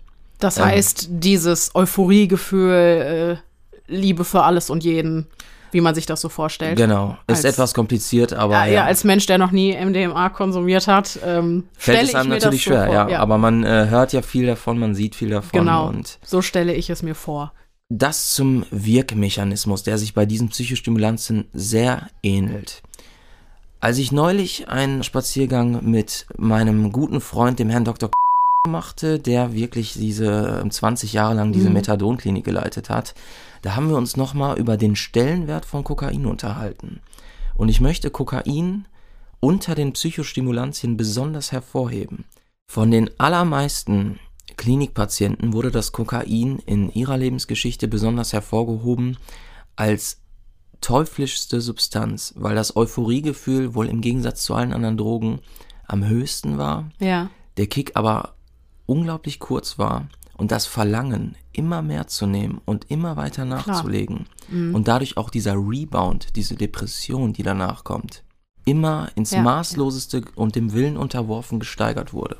Ja, okay. Das hatte ich auch alles sehr ausführlich überhaupt bei der Entstehung der Sucht erklärt. Mhm. Also ähm, genau, das können die Hörer sich jetzt sicherlich erklären, wie es zu diesem starken Rebound kommt und was der zur Folge hat, eh, nämlich dass man die Droge in immer kürzer werdenden Abständen und auch die Menge erhöhen muss. Ganz genau. Und Ja. das ist wohl beim Kokain wirklich noch viel, viel schlimmer als bei allen anderen Dingen. Ja, okay.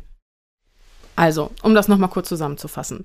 Heroin imitiert körpereigene Morphine, das sind die, also die Endorphine, Ja, genau. und dockt quasi an die Rezeptoren an, wo eigentlich die Endorphine dran gehören. Genau. Nur imitiert die und deswegen ist quasi, ja, wenn man sich so ein Schlüssel-Schloss-Prinzip vorstellt, Ja, ist das genau. ein Zweitschlüssel, der passt und demnach die Ausschüttung des, äh, des Glückshormons triggern kann. Zum Beispiel, genau. Genau.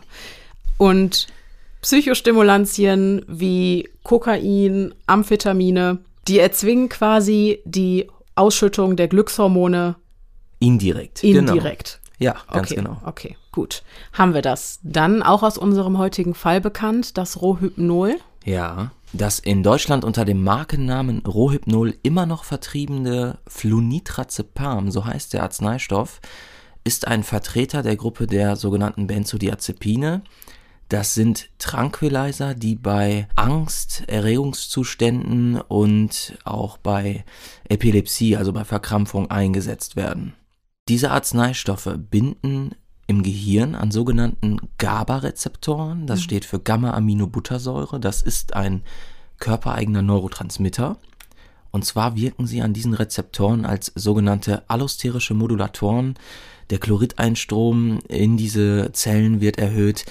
Ähm, ist alles etwas kompliziert. In der Klinik bedeutet das, Benzodiazepine wirken angstlösend, antidepressiv, entkrampfend, und auch euphorisierend. Diese Arzneistoffe haben ein nicht unwesentliches Missbrauchspotenzial, da sie eine angenehme, ja, man muss sich das vorstellen, so mir ist alles egal Stimmung erzeugen. Ja.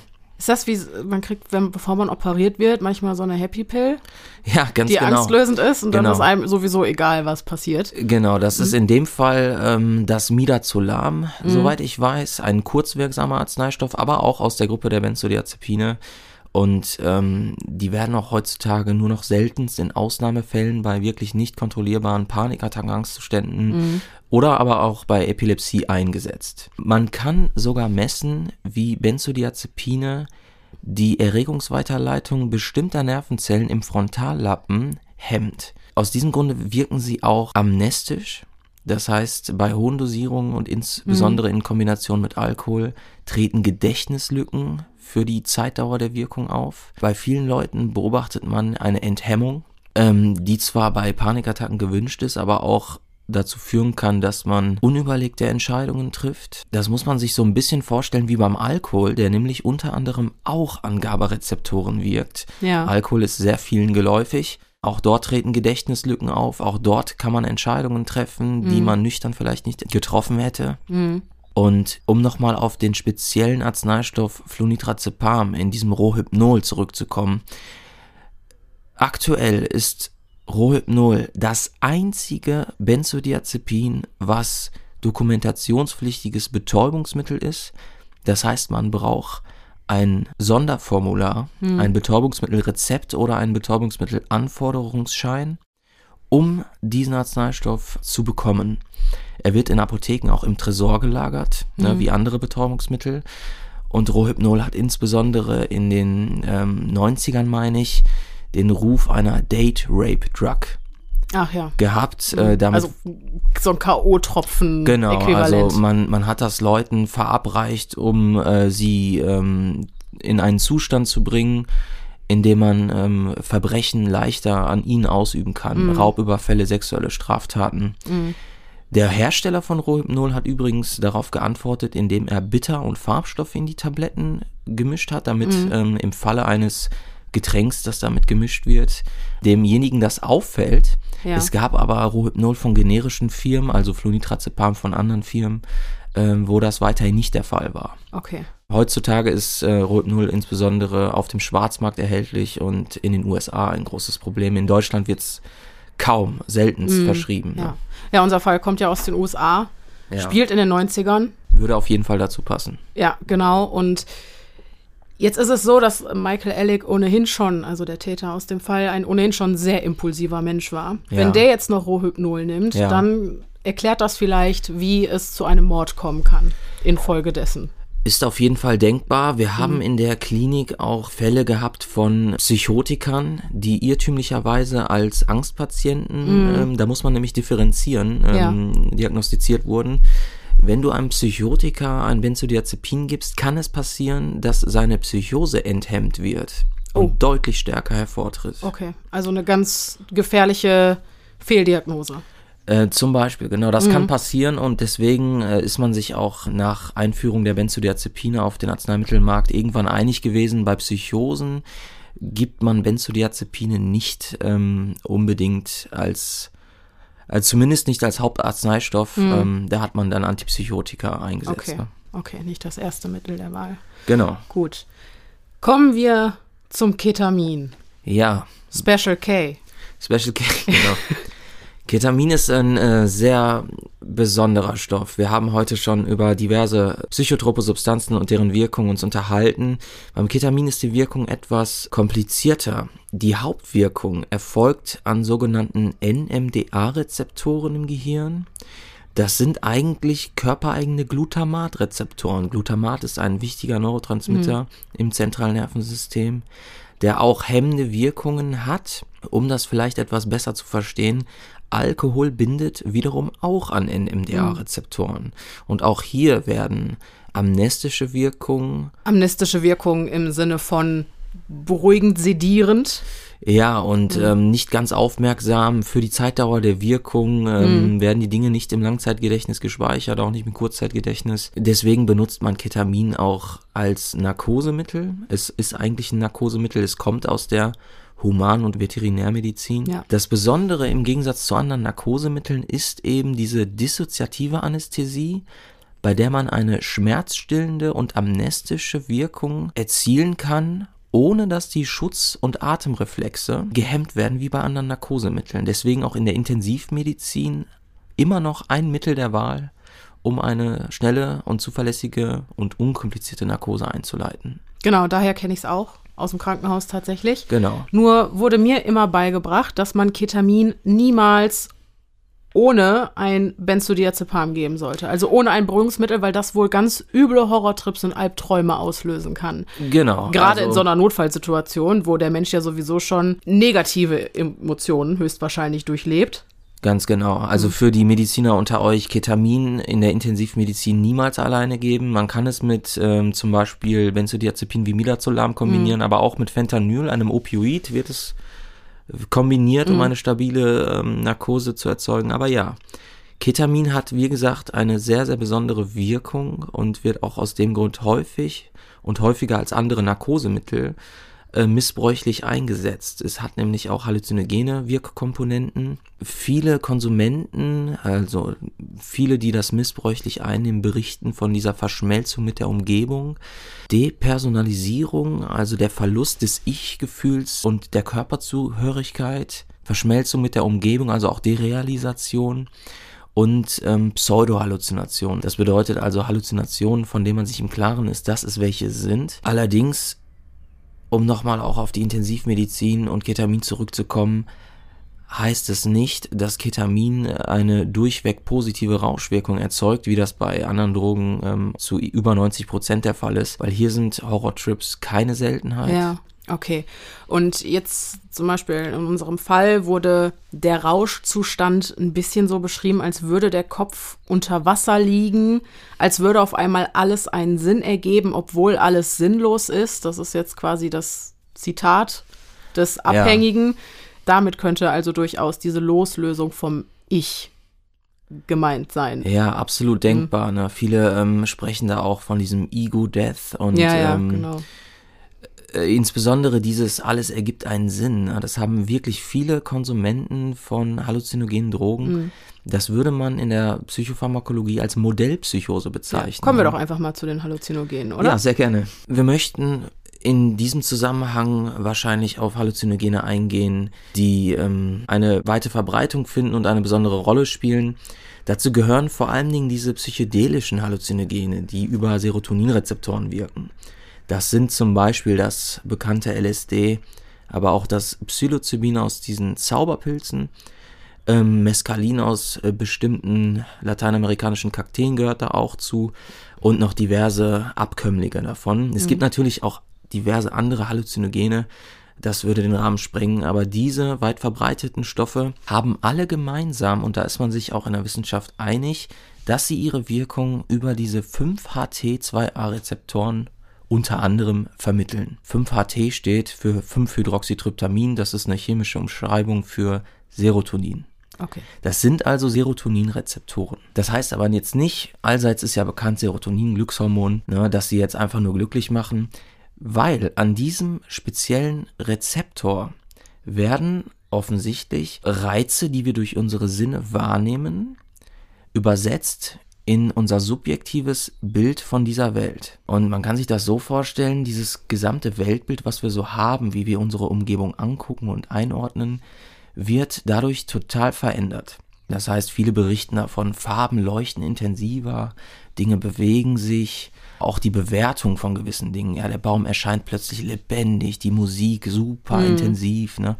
Also diese subjektive Erlebniswelt ähm, der Umgebung wird total verändert.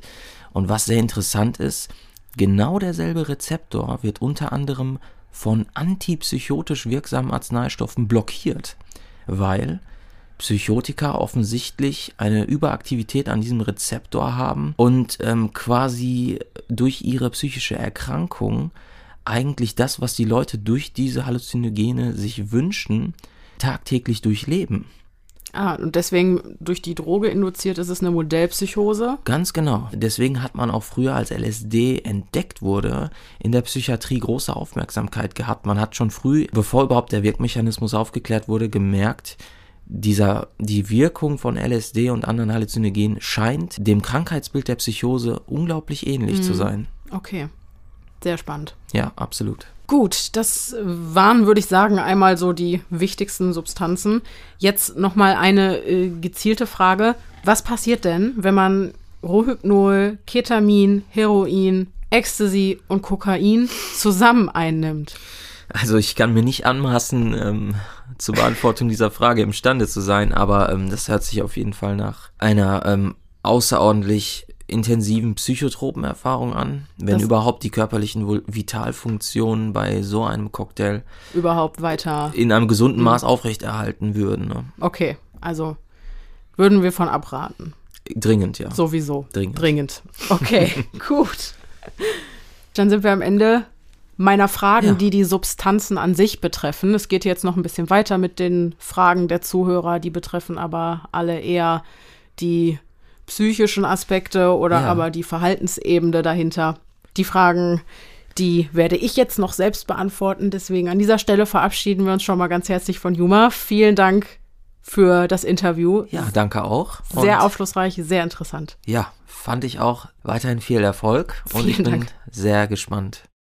Kommen wir von den Fragen zu den Substanzen an sich, zu der Entstehung der Sucht. Bei der Entstehung und der Aufrechterhaltung einer Sucht spielen unter anderem biologische, psychische und soziale Faktoren eine wichtige Rolle. Alle stoffgebundenen Suchterkrankungen rufen sowohl eine psychische als auch eine körperliche Abhängigkeit hervor. Warum das so ist, seht ihr, wenn wir uns die Suchtentstehung im Gehirn etwas genauer ansehen. Bei der Suchtentwicklung spielt unser Belohnungssystem im Gehirn eine entscheidende Rolle. Und um das zu verstehen, müssen wir uns erstmal mit dem dopaminergen System auseinandersetzen.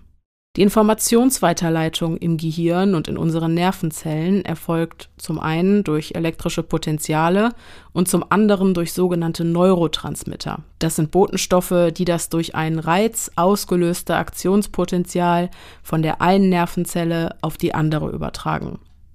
Dopaminerge Neurone sind Nervenzellen, die über Rezeptoren verfügen, an denen der Neurotransmitter Dopamin andocken kann. Diese dopaminergen Neurone befinden sich in hoher Konzentration im ventralen tegmentalen Areal und verlaufen von dort aus entlang der mesolimbischen Bahn zum ventralen Striatum, zum Hippocampus, zu limbischen Anteilen des präfrontalen Kortex und zur Amygdala. Diese Bahn spielt bei Belohnungen, bei Neugier, bei der Gedächtnisbildung und beim Suchterwerb eine wichtige Rolle. Die meisten dopaminergen Eingänge erreichen den Nucleus accumbens aus dem ventralen tegmentalen Areal und aus den limbischen Anteilen des Kortex. Der Nucleus accumbens ist unser Lustzentrum im Gehirn. Das dorsale Striatum leistet die Verarbeitung sensomotorischer Informationen und das ventrale Striatum organisiert emotionale und mit Belohnung assoziierte Lernprozesse. Auch wenn sich ihre Wirkungsweise an den Synapsen unterscheidet, aktivieren alle Drogen das mesolimbische Dopaminsystem. Wird eine Droge konsumiert, gelangt der Stoff über die Blutbahn zum Gehirn, wo sie im Nucleus accumbens eine Erhöhung des Dopaminspiegels bewirkt. Dopamin ist ein Glückshormon, das heißt, wir fühlen uns gut. Die Droge suggeriert uns also einen Belohnungseffekt. Wie entsteht jetzt aber der Gewöhnungseffekt, der eine Sucht ausmacht? Nach der Opponent-Prozess-Theorie aktivieren Reize, die eine Emotion erzeugen, der sogenannte A-Prozess, immer eine gegensätzliche Emotion, den B-Prozess, die etwas später beginnt und anfangs eher schwach ist, über die Zeit aber immer stärker wird, wodurch der Wunsch entsteht, den A-Prozess verstärkt zu wiederholen, um dem negativen B-Prozess zu entgehen. Was bedeutet das konkret? Der Konsum einer Droge löst im Gehirn ein Glücksgefühl aus, das aber unweigerlich mit einer etwas verzögerten gegensätzlichen Emotion einhergeht. Sprich, Erst kommt das High und dann das Tief. Mit der Zeit entwickelt unser Gehirn aber einen Gewöhnungseffekt. Das bedeutet, dass wir bei derselben Menge der konsumierten Substanz weniger intensive Hochgefühle erleben. Das liegt daran, dass an den betroffenen Synapsen mehr Rezeptoren gebildet werden. Die Zelle stumpft gegenüber der Reize ab und es wird ein intensiverer Impuls benötigt, um eine Dopaminausschüttung zu bewirken. Durch diese Immunität entspricht das Plateau des Rausches mittlerweile eigentlich eher einer Nulllinie, also dem Zustand, der für Menschen, die keine Drogen konsumieren, vollkommen normal ist. Und dadurch wird halt auch das folgende Tief intensiver wahrgenommen. Um euch das zu veranschaulichen, stellt euch diese Nulllinie vor. Durch den Gewöhnungseffekt flacht der Euphoriegipfel ab, immer weiter, bis das depressive Ende der Drogenwirkung stärker ist als das High. Aus dieser Entwicklung resultieren zwei Verhaltensweisen. Zum einen wird die Drogenmenge stetig erhöht, um das ursprüngliche High-Gefühl wiedererleben zu können, und zum anderen wird die Droge erneut eingenommen, um den negativen Gefühlen verursacht durch das Tief entgehen zu können. Wir geraten also in einen Teufelskreis. Aber auch die operante Konditionierung spielt beim Suchterwerb eine große Rolle. Der Drogenkonsum bewirkt durch die Dopaminausschüttung einen Belohnungseffekt, wodurch die Handlung, die dem Konsum vorangegangen ist, verstärkt wird. Wird eine Droge zum ersten Mal konsumiert, erreicht unser Gehirn ein unkonditionierter Stimulus, der in diesem Moment eine positive Überraschung darstellt. Beim 50. Durchgang aber hat unser Gehirn bereits gelernt, dass beispielsweise das Öffnen der Zigarettenschachtel einen positiven Effekt nach sich ziehen wird. Der große Überraschungseffekt bleibt aus, da er ja bereits von der vorangegangenen Handlung angekündigt wurde. Außerdem läuft die Dopaminfreisetzung durch die Verstärkung des Verhaltens jetzt rückwärts ab. Nicht mehr der Konsum, sondern die vorangegangene Handlung wird mit der Ausschüttung des Glückshormons belohnt. Auf diese Weise entstehen Handlungsketten, die mit der Sucht assoziiert sind. Das können sowohl unbewusst ablaufende Bewegungsmuster als auch situative Kontexte sein, die unserem Gehirn sagen, aha, jetzt gibt's wieder Futter. In extremen Fällen werden sogar aktiv Situationen geschaffen, in der der Konsum einer Droge wahrscheinlich ist. Ein Beispiel wäre die Zigarette, die man immer beim Kaffee raucht. Schon das Einschalten der Kaffeemaschine löst das Bedürfnis nach dem Konsum aus. Sehr interessant und wieder mal ein Beweis dafür, wie genial unser Körper ist, ist die kompensatorische homöostatische Reaktion, die häufig mit einem Drogenkonsum einhergeht und im Zweifel lebensrettend sein kann. Die Rituale, die der Vorbereitung des Konsums dienen, werden mit der Zeit zu konditionierten Hinweisen, auf die unser Gehirn reagiert, indem es gegebenenfalls lebensrettende kompensatorische Reaktionen in Gang setzt. Als kleines Beispiel. Heroin gehört zu den Opioiden und kann bei einer zu hohen Dosierung durch die Beeinträchtigung des Atemzentrums im Gehirn eine Atemdepression bewirken. Diese Nebenwirkung kann von einer verlangsamten Atmung bis hin zur Luftnot oder den vollständigen Atemstillstand reichen. Wenn der Heroinabhängige jetzt die Substanz auf seinem Löffel erhitzt, um sie sich anschließend zu spritzen, stellt diese Handlung für den Körper einen konditionierten Hinweisreiz dar, auf den er reagiert, indem er die Atemfrequenz in weiser Voraussicht schon mal erhöht, um der Atemdepression entgegenzuwirken. Ganz schön clever unser Körper. Dieser Mechanismus ist übrigens auch der Grund dafür, warum die Mortalität des Drogenmissbrauchs in ungewohnter Umgebung doppelt so hoch ist wie in gewohnter und damit auch konditionierter Umgebung. Was passiert jetzt aber, wenn die Droge ausbleibt, also bei einem kalten Entzug, sowohl auf psychischer als auch auf physischer Ebene? Und wie fühlt sich ein kalter Entzug an? Durch den Gewohnheitseffekt und das regelrechte Abstumpfen der dopaminergen Neurone werden stärkere Impulse benötigt, damit es zu einer Dopaminausschüttung kommt. Soweit so klar. Bei einem kalten Entzug reichen jetzt also die schwacheren Impulse, die im Normalfall eine Freisetzung von Glückshormonen bewirken würden, nicht aus, um ein Gefühl der Befriedigung zu erzeugen. Diese reduzierte Dopaminfreisetzung führt wiederum zu einer drastischen Freisetzung von Stresshormonen, die auf die Amygdala wirken und somit das Angstniveau erhöhen. Die Konsequenz ist, dass harmlose Situationen in diesem Zustand als bedrohlich wahrgenommen werden. Aus dieser verstärkten Konfrontation mit negativen Gefühlen können Folgeerkrankungen entstehen, wie zum Beispiel Angststörungen oder Depressionen. So viel zu den psychischen Entzugserscheinungen. Welche körperlichen Symptome der kalte Entzug mit sich bringt, hängt natürlich von der Wirkung der zuvor eingenommenen Droge ab. Man muss sich immer quasi die Wirkung der Substanz vorstellen und diese dann spiegeln. Wenn Heroin beispielsweise ein starkes Opioid ist, also eine schmerzlindernde Wirkung hat und die Verdauung hemmt, so ist es nur logisch, dass es bei einem kalten Entzug zu starken Schmerzen im ganzen Körper, Durchfall und Erbrechen kommt. Durch den regelmäßigen Drogenmissbrauch wurde die Sensitivität der Nervenzellen extrem herabgesetzt. Es wird eine viel höhere Konzentration an Botenstoffen benötigt, um eine Ausschüttung der körpereigenen Schmerzmittel, der Endorphine, zu bewirken. Das bedeutet wiederum im Umkehrschluss, dass wir ohne diesen natürlichen schmerzlindernden Effekt der eigenen Morphine unvorstellbare Schmerzen ertragen, die eigentlich für einen gesunden Menschen gar nicht wahrzunehmen wären. Der Drogenmissbrauch hat das natürliche Gleichgewicht der Botenstoffe in unserem Körper total durcheinander gebracht. Damit Menschen, die von einer Sucht loskommen wollen, diese Schmerzen erspart bleiben, wird der Entzug von beispielsweise Heroin daher häufig mit Methadon unterstützt, wobei die Dosis langsam reduziert wird.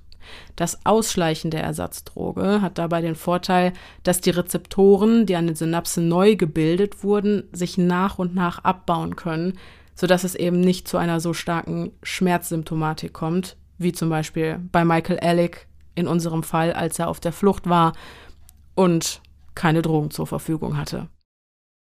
Kommen wir zur nächsten Frage. Können Drogen psychische Erkrankungen auslösen? Was gibt es für Folgeschäden? Also erstmal absolut. Kokain und Amphetamine führen zum Beispiel oft zu Ängsten oder tiefen Depressionen, während Ecstasy, Cannabis, LSD und Pilze psychoseähnliche Zustände auslösen können. Das hatte Juma ja eben auch schon erwähnt, dass es zu sogenannten Pseudopsychosen kommen kann. Drogen wie Alkohol und Ecstasy können außerdem Nervenzellen vollständig zerstören, was mit einem verminderten geistigen Leistungsvermögen einhergeht, das unter Umständen auch nicht reversibel ist. Aber was bringt Menschen dazu, Drogen zu konsumieren? In der Regel kann das Langeweile, das Bedürfnis nach Selbstoptimierung, Entspannung oder aber fehlende Glücksgefühle sein. Im Fall von Michael Alec anscheinend auch das Bedürfnis nach Aufmerksamkeit. Es gibt eigentlich für jeden gewünschten Gemütszustand eine passende Droge, was jetzt erstmal verlockend klingt, nur hat der Konsum eben auch seinen Preis. In vielen Fällen leider einen sehr, sehr hohen. Sind Menschen mit psychischen Krankheiten, Traumata etc. gefährdeter, eine Sucht zu entwickeln? Wie bei allen psychischen Krankheiten gibt es auch für die Entwicklung einer Abhängigkeit auf der einen Seite Schutzfaktoren und auf der anderen Seite Risikofaktoren, die sich gegenseitig beeinflussen. Das können biologische, soziale und natürlich auch psychische Faktoren sein. Bei der Suchtentstehung spielt aber vor allem das soziale Umfeld eine Rolle, was sich durch eine Entdeckung, die Bruce Alexander im Rahmen eines Rattenexperiments machte, sehr gut veranschaulichen lässt. Bei diesem Experiment wurden einer Ratte in einem einfachen Käfig zwei Trinkflaschen angeboten. In der einen befand sich normales Wasser und in der anderen mit Heroin vermischtes Wasser. Wie zu erwarten, trank die Ratte ausschließlich das Wasser mit der Droge, bis sie an den Folgen des Konsums schließlich verstarb. Das tut mir jetzt übrigens äh, sehr weh, denn ich bin an und für sich kein Fan von Tierversuchen und ich war viele Jahre lang liebende Rattenmama. Aber gut, das äh, gehört jetzt nicht hin. So, das Experiment wurde anschließend wiederholt, nur hatte die Ratte dieses Mal zahlreiche Artgenossen und ein riesiges Gehege mit Spielzeugen jeglicher Art. Die Ratten lebten also in einem regelrechten Paradies. Auch diese Ratten bekamen jetzt normales und Drogenwasser zur Auswahl, doch zeigten sie kaum Interesse daran, sich zu berauschen. Keine dieser Ratten starb an einer Überdosis. Ein glückliches Umfeld, in dem man sich frei entfalten und unbeschwert leben kann, ist also ein super wichtiger Schutzfaktor für die Entwicklung einer Abhängigkeit oder gegen die Entwicklung einer Abhängigkeit. Wirkt dem entgegen. Sagen wir es so. Ist eine emotionale Abhängigkeit mit einer Substanzabhängigkeit zu vergleichen? Das ist auf jeden Fall vergleichbar, da eine krankhafte emotionale Abhängigkeit ähnliche Suchtmerkmale aufweist wie eine Substanzabhängigkeit. So kann es zum Beispiel insofern zu zwanghaftem Verhalten kommen, dass man sich ständig an den anderen klammert, sich unterwirft oder sich selbst komplett aufgibt. Auch der zwanghafte Glaube, ohne den anderen nicht leben zu können, ähnelt der Einstellung, die ein Abhängiger in Bezug auf die jeweilige Droge hat. Auch der Kontrollverlust findet sich in einer emotionalen Abhängigkeit. Die Beziehung kann trotz der Gewissheit, dass sie einem schadet, nicht beendet werden. Eine emotionale Abhängigkeit kann außerdem auch zu Entzugssymptomen führen. Schon der Gedanke an ein Ende der Beziehung löst dabei sehr negative Gefühle aus, die ebenfalls zu depressiven Verstimmungen oder Angstzuständen führen können. Wo sind die Grenzen zwischen Abhängigkeit und negativer Angewohnheit? Per Definition bezeichnet eine Abhängigkeit das unabweisbare Verlangen nach einem bestimmten Erlebniszustand. Diesem Verlangen werden die Kräfte des Verstandes untergeordnet. Es beeinträchtigt die freie Entfaltung einer Persönlichkeit und die sozialen Chancen eines Individuums. Sowohl das ICD-10 als auch das DSM-5 beschreiben das Abhängigkeitssyndrom anhand folgender Kriterien. Erstens starker Konsumdrang. Zweitens Kontrollverlust. Drittens Toleranzentwicklung. Viertens körperliche Entzugssymptome. Fünftens Vernachlässigung anderer Interessen zugunsten des Substanzkonsums. Und sechstens, anhaltender Substanzkonsum trotz des Nachweises eindeutig schädlicher Folgen. Jetzt könnt ihr euch selber mal überlegen, welche Punkte bei euren vermeintlich schlechten Angewohnheiten zustimmen und gucken, ob es vielleicht doch mehr als nur eine schlechte Angewohnheit ist. Was glaubst du, wie kann man Suchtkranken am besten helfen? Am besten ist Suchtkranken geholfen, indem sie eine professionelle Behandlung bekommen, die an die Art des Suchtmittels, das Stadium und die Schwere der Krankheit angepasst ist. Das ist ganz klar. Einen betroffenen Angehörigen kann man auf seinem Weg in die Abstinenz am besten unterstützen, indem man ihn im eigenen Interesse zur Entwöhnung motiviert und alle Maßnahmen ergreift, die einen potenziellen Rückfall verhindern. Ich habe ja eben schon erwähnt, wie wichtig ein gutes und starkes soziales Umfeld als Schutzfaktor ist. Demnach sei auch alles erlaubt, was den Betroffenen irgendwie stabilisiert, das Gefühl von Sicherheit gibt und den Selbstwert fördert. Aber so wichtig die gegenseitige Unterstützung auch ist, dabei sollte man sich natürlich selbst nicht vernachlässigen. Der enge Kontakt zu Abhängigen birgt nämlich auch immer das Risiko einer Co-Abhängigkeit, bei der die Bezugsperson des Suchtkranken die Sucht durch ihr Tun und Unterlassen, entgegen ihrer Intention natürlich, fördert oder selbst unter der Abhängigkeit des anderen leidet. Wie hoch ist das Risiko für einen Rückfall nach erfolgreichem Entzug? Dazu habe ich mir eine Studie angesehen von einer Entzugsklinik. Es wurden insgesamt 429 Patienten sechs Monate nach einem erfolgreichen Entzug und anschließender Behandlung untersucht. 130 von ihnen waren Alkoholiker. Nach sechs Monaten hatten 87 Prozent von ihnen mindestens einen Rückfall zu verbuchen. Bei Cannabis sind von insgesamt 84 Suchterkrankten 56,8 Prozent rückfällig geworden. Bei Heroin waren es von 77 Erkrankten 52 Prozent und bei Kokain waren es von 54 Abhängigen 36,5 Prozent, die einen Rückfall hatten. Ihr seht also, die Rückfallquoten sind doch noch sehr hoch, daher am besten gar nicht erst anfangen ohne klingen zu wollen wie eure Mutter. Letzten Endes muss das jeder für sich entscheiden, aber es ist, es ist einfach ein Spiel mit dem Feuer. Also ich, ich höre auf zu reden. Ich klinge wie eure Mutter, das bin ich nicht. Aber ihr wisst, was ich meine, hoffe ich. Pia, wärst du denn ein gutes potenzielles Klappkit gewesen? Mm -mm. Also, ich glaube, die Frage habe ich ja irgendwie schon beantwortet, als ich gesagt habe, dass das nicht mein Setting für Party gewesen wäre. Okay. Was stört dich daran? Ich bin viel zu konservativ für sowas. Okay. Und ähm, vielleicht spricht auch mein 30-jähriges Ich aus mir, was ich nicht mehr vorstellen kann, länger als halb vier im Club zu verweilen. Mhm. Ich weiß es nicht genau.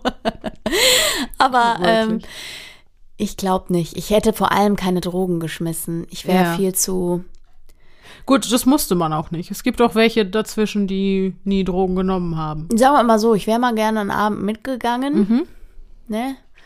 Und als ich jung war, sah ich auch ein bisschen schriller aus als jetzt. Was, war peppig unterwegs. War, ich war mal peppig unterwegs, genau. Da hast du auch mal den Nietengürtel rausgeholt. Ja, genau.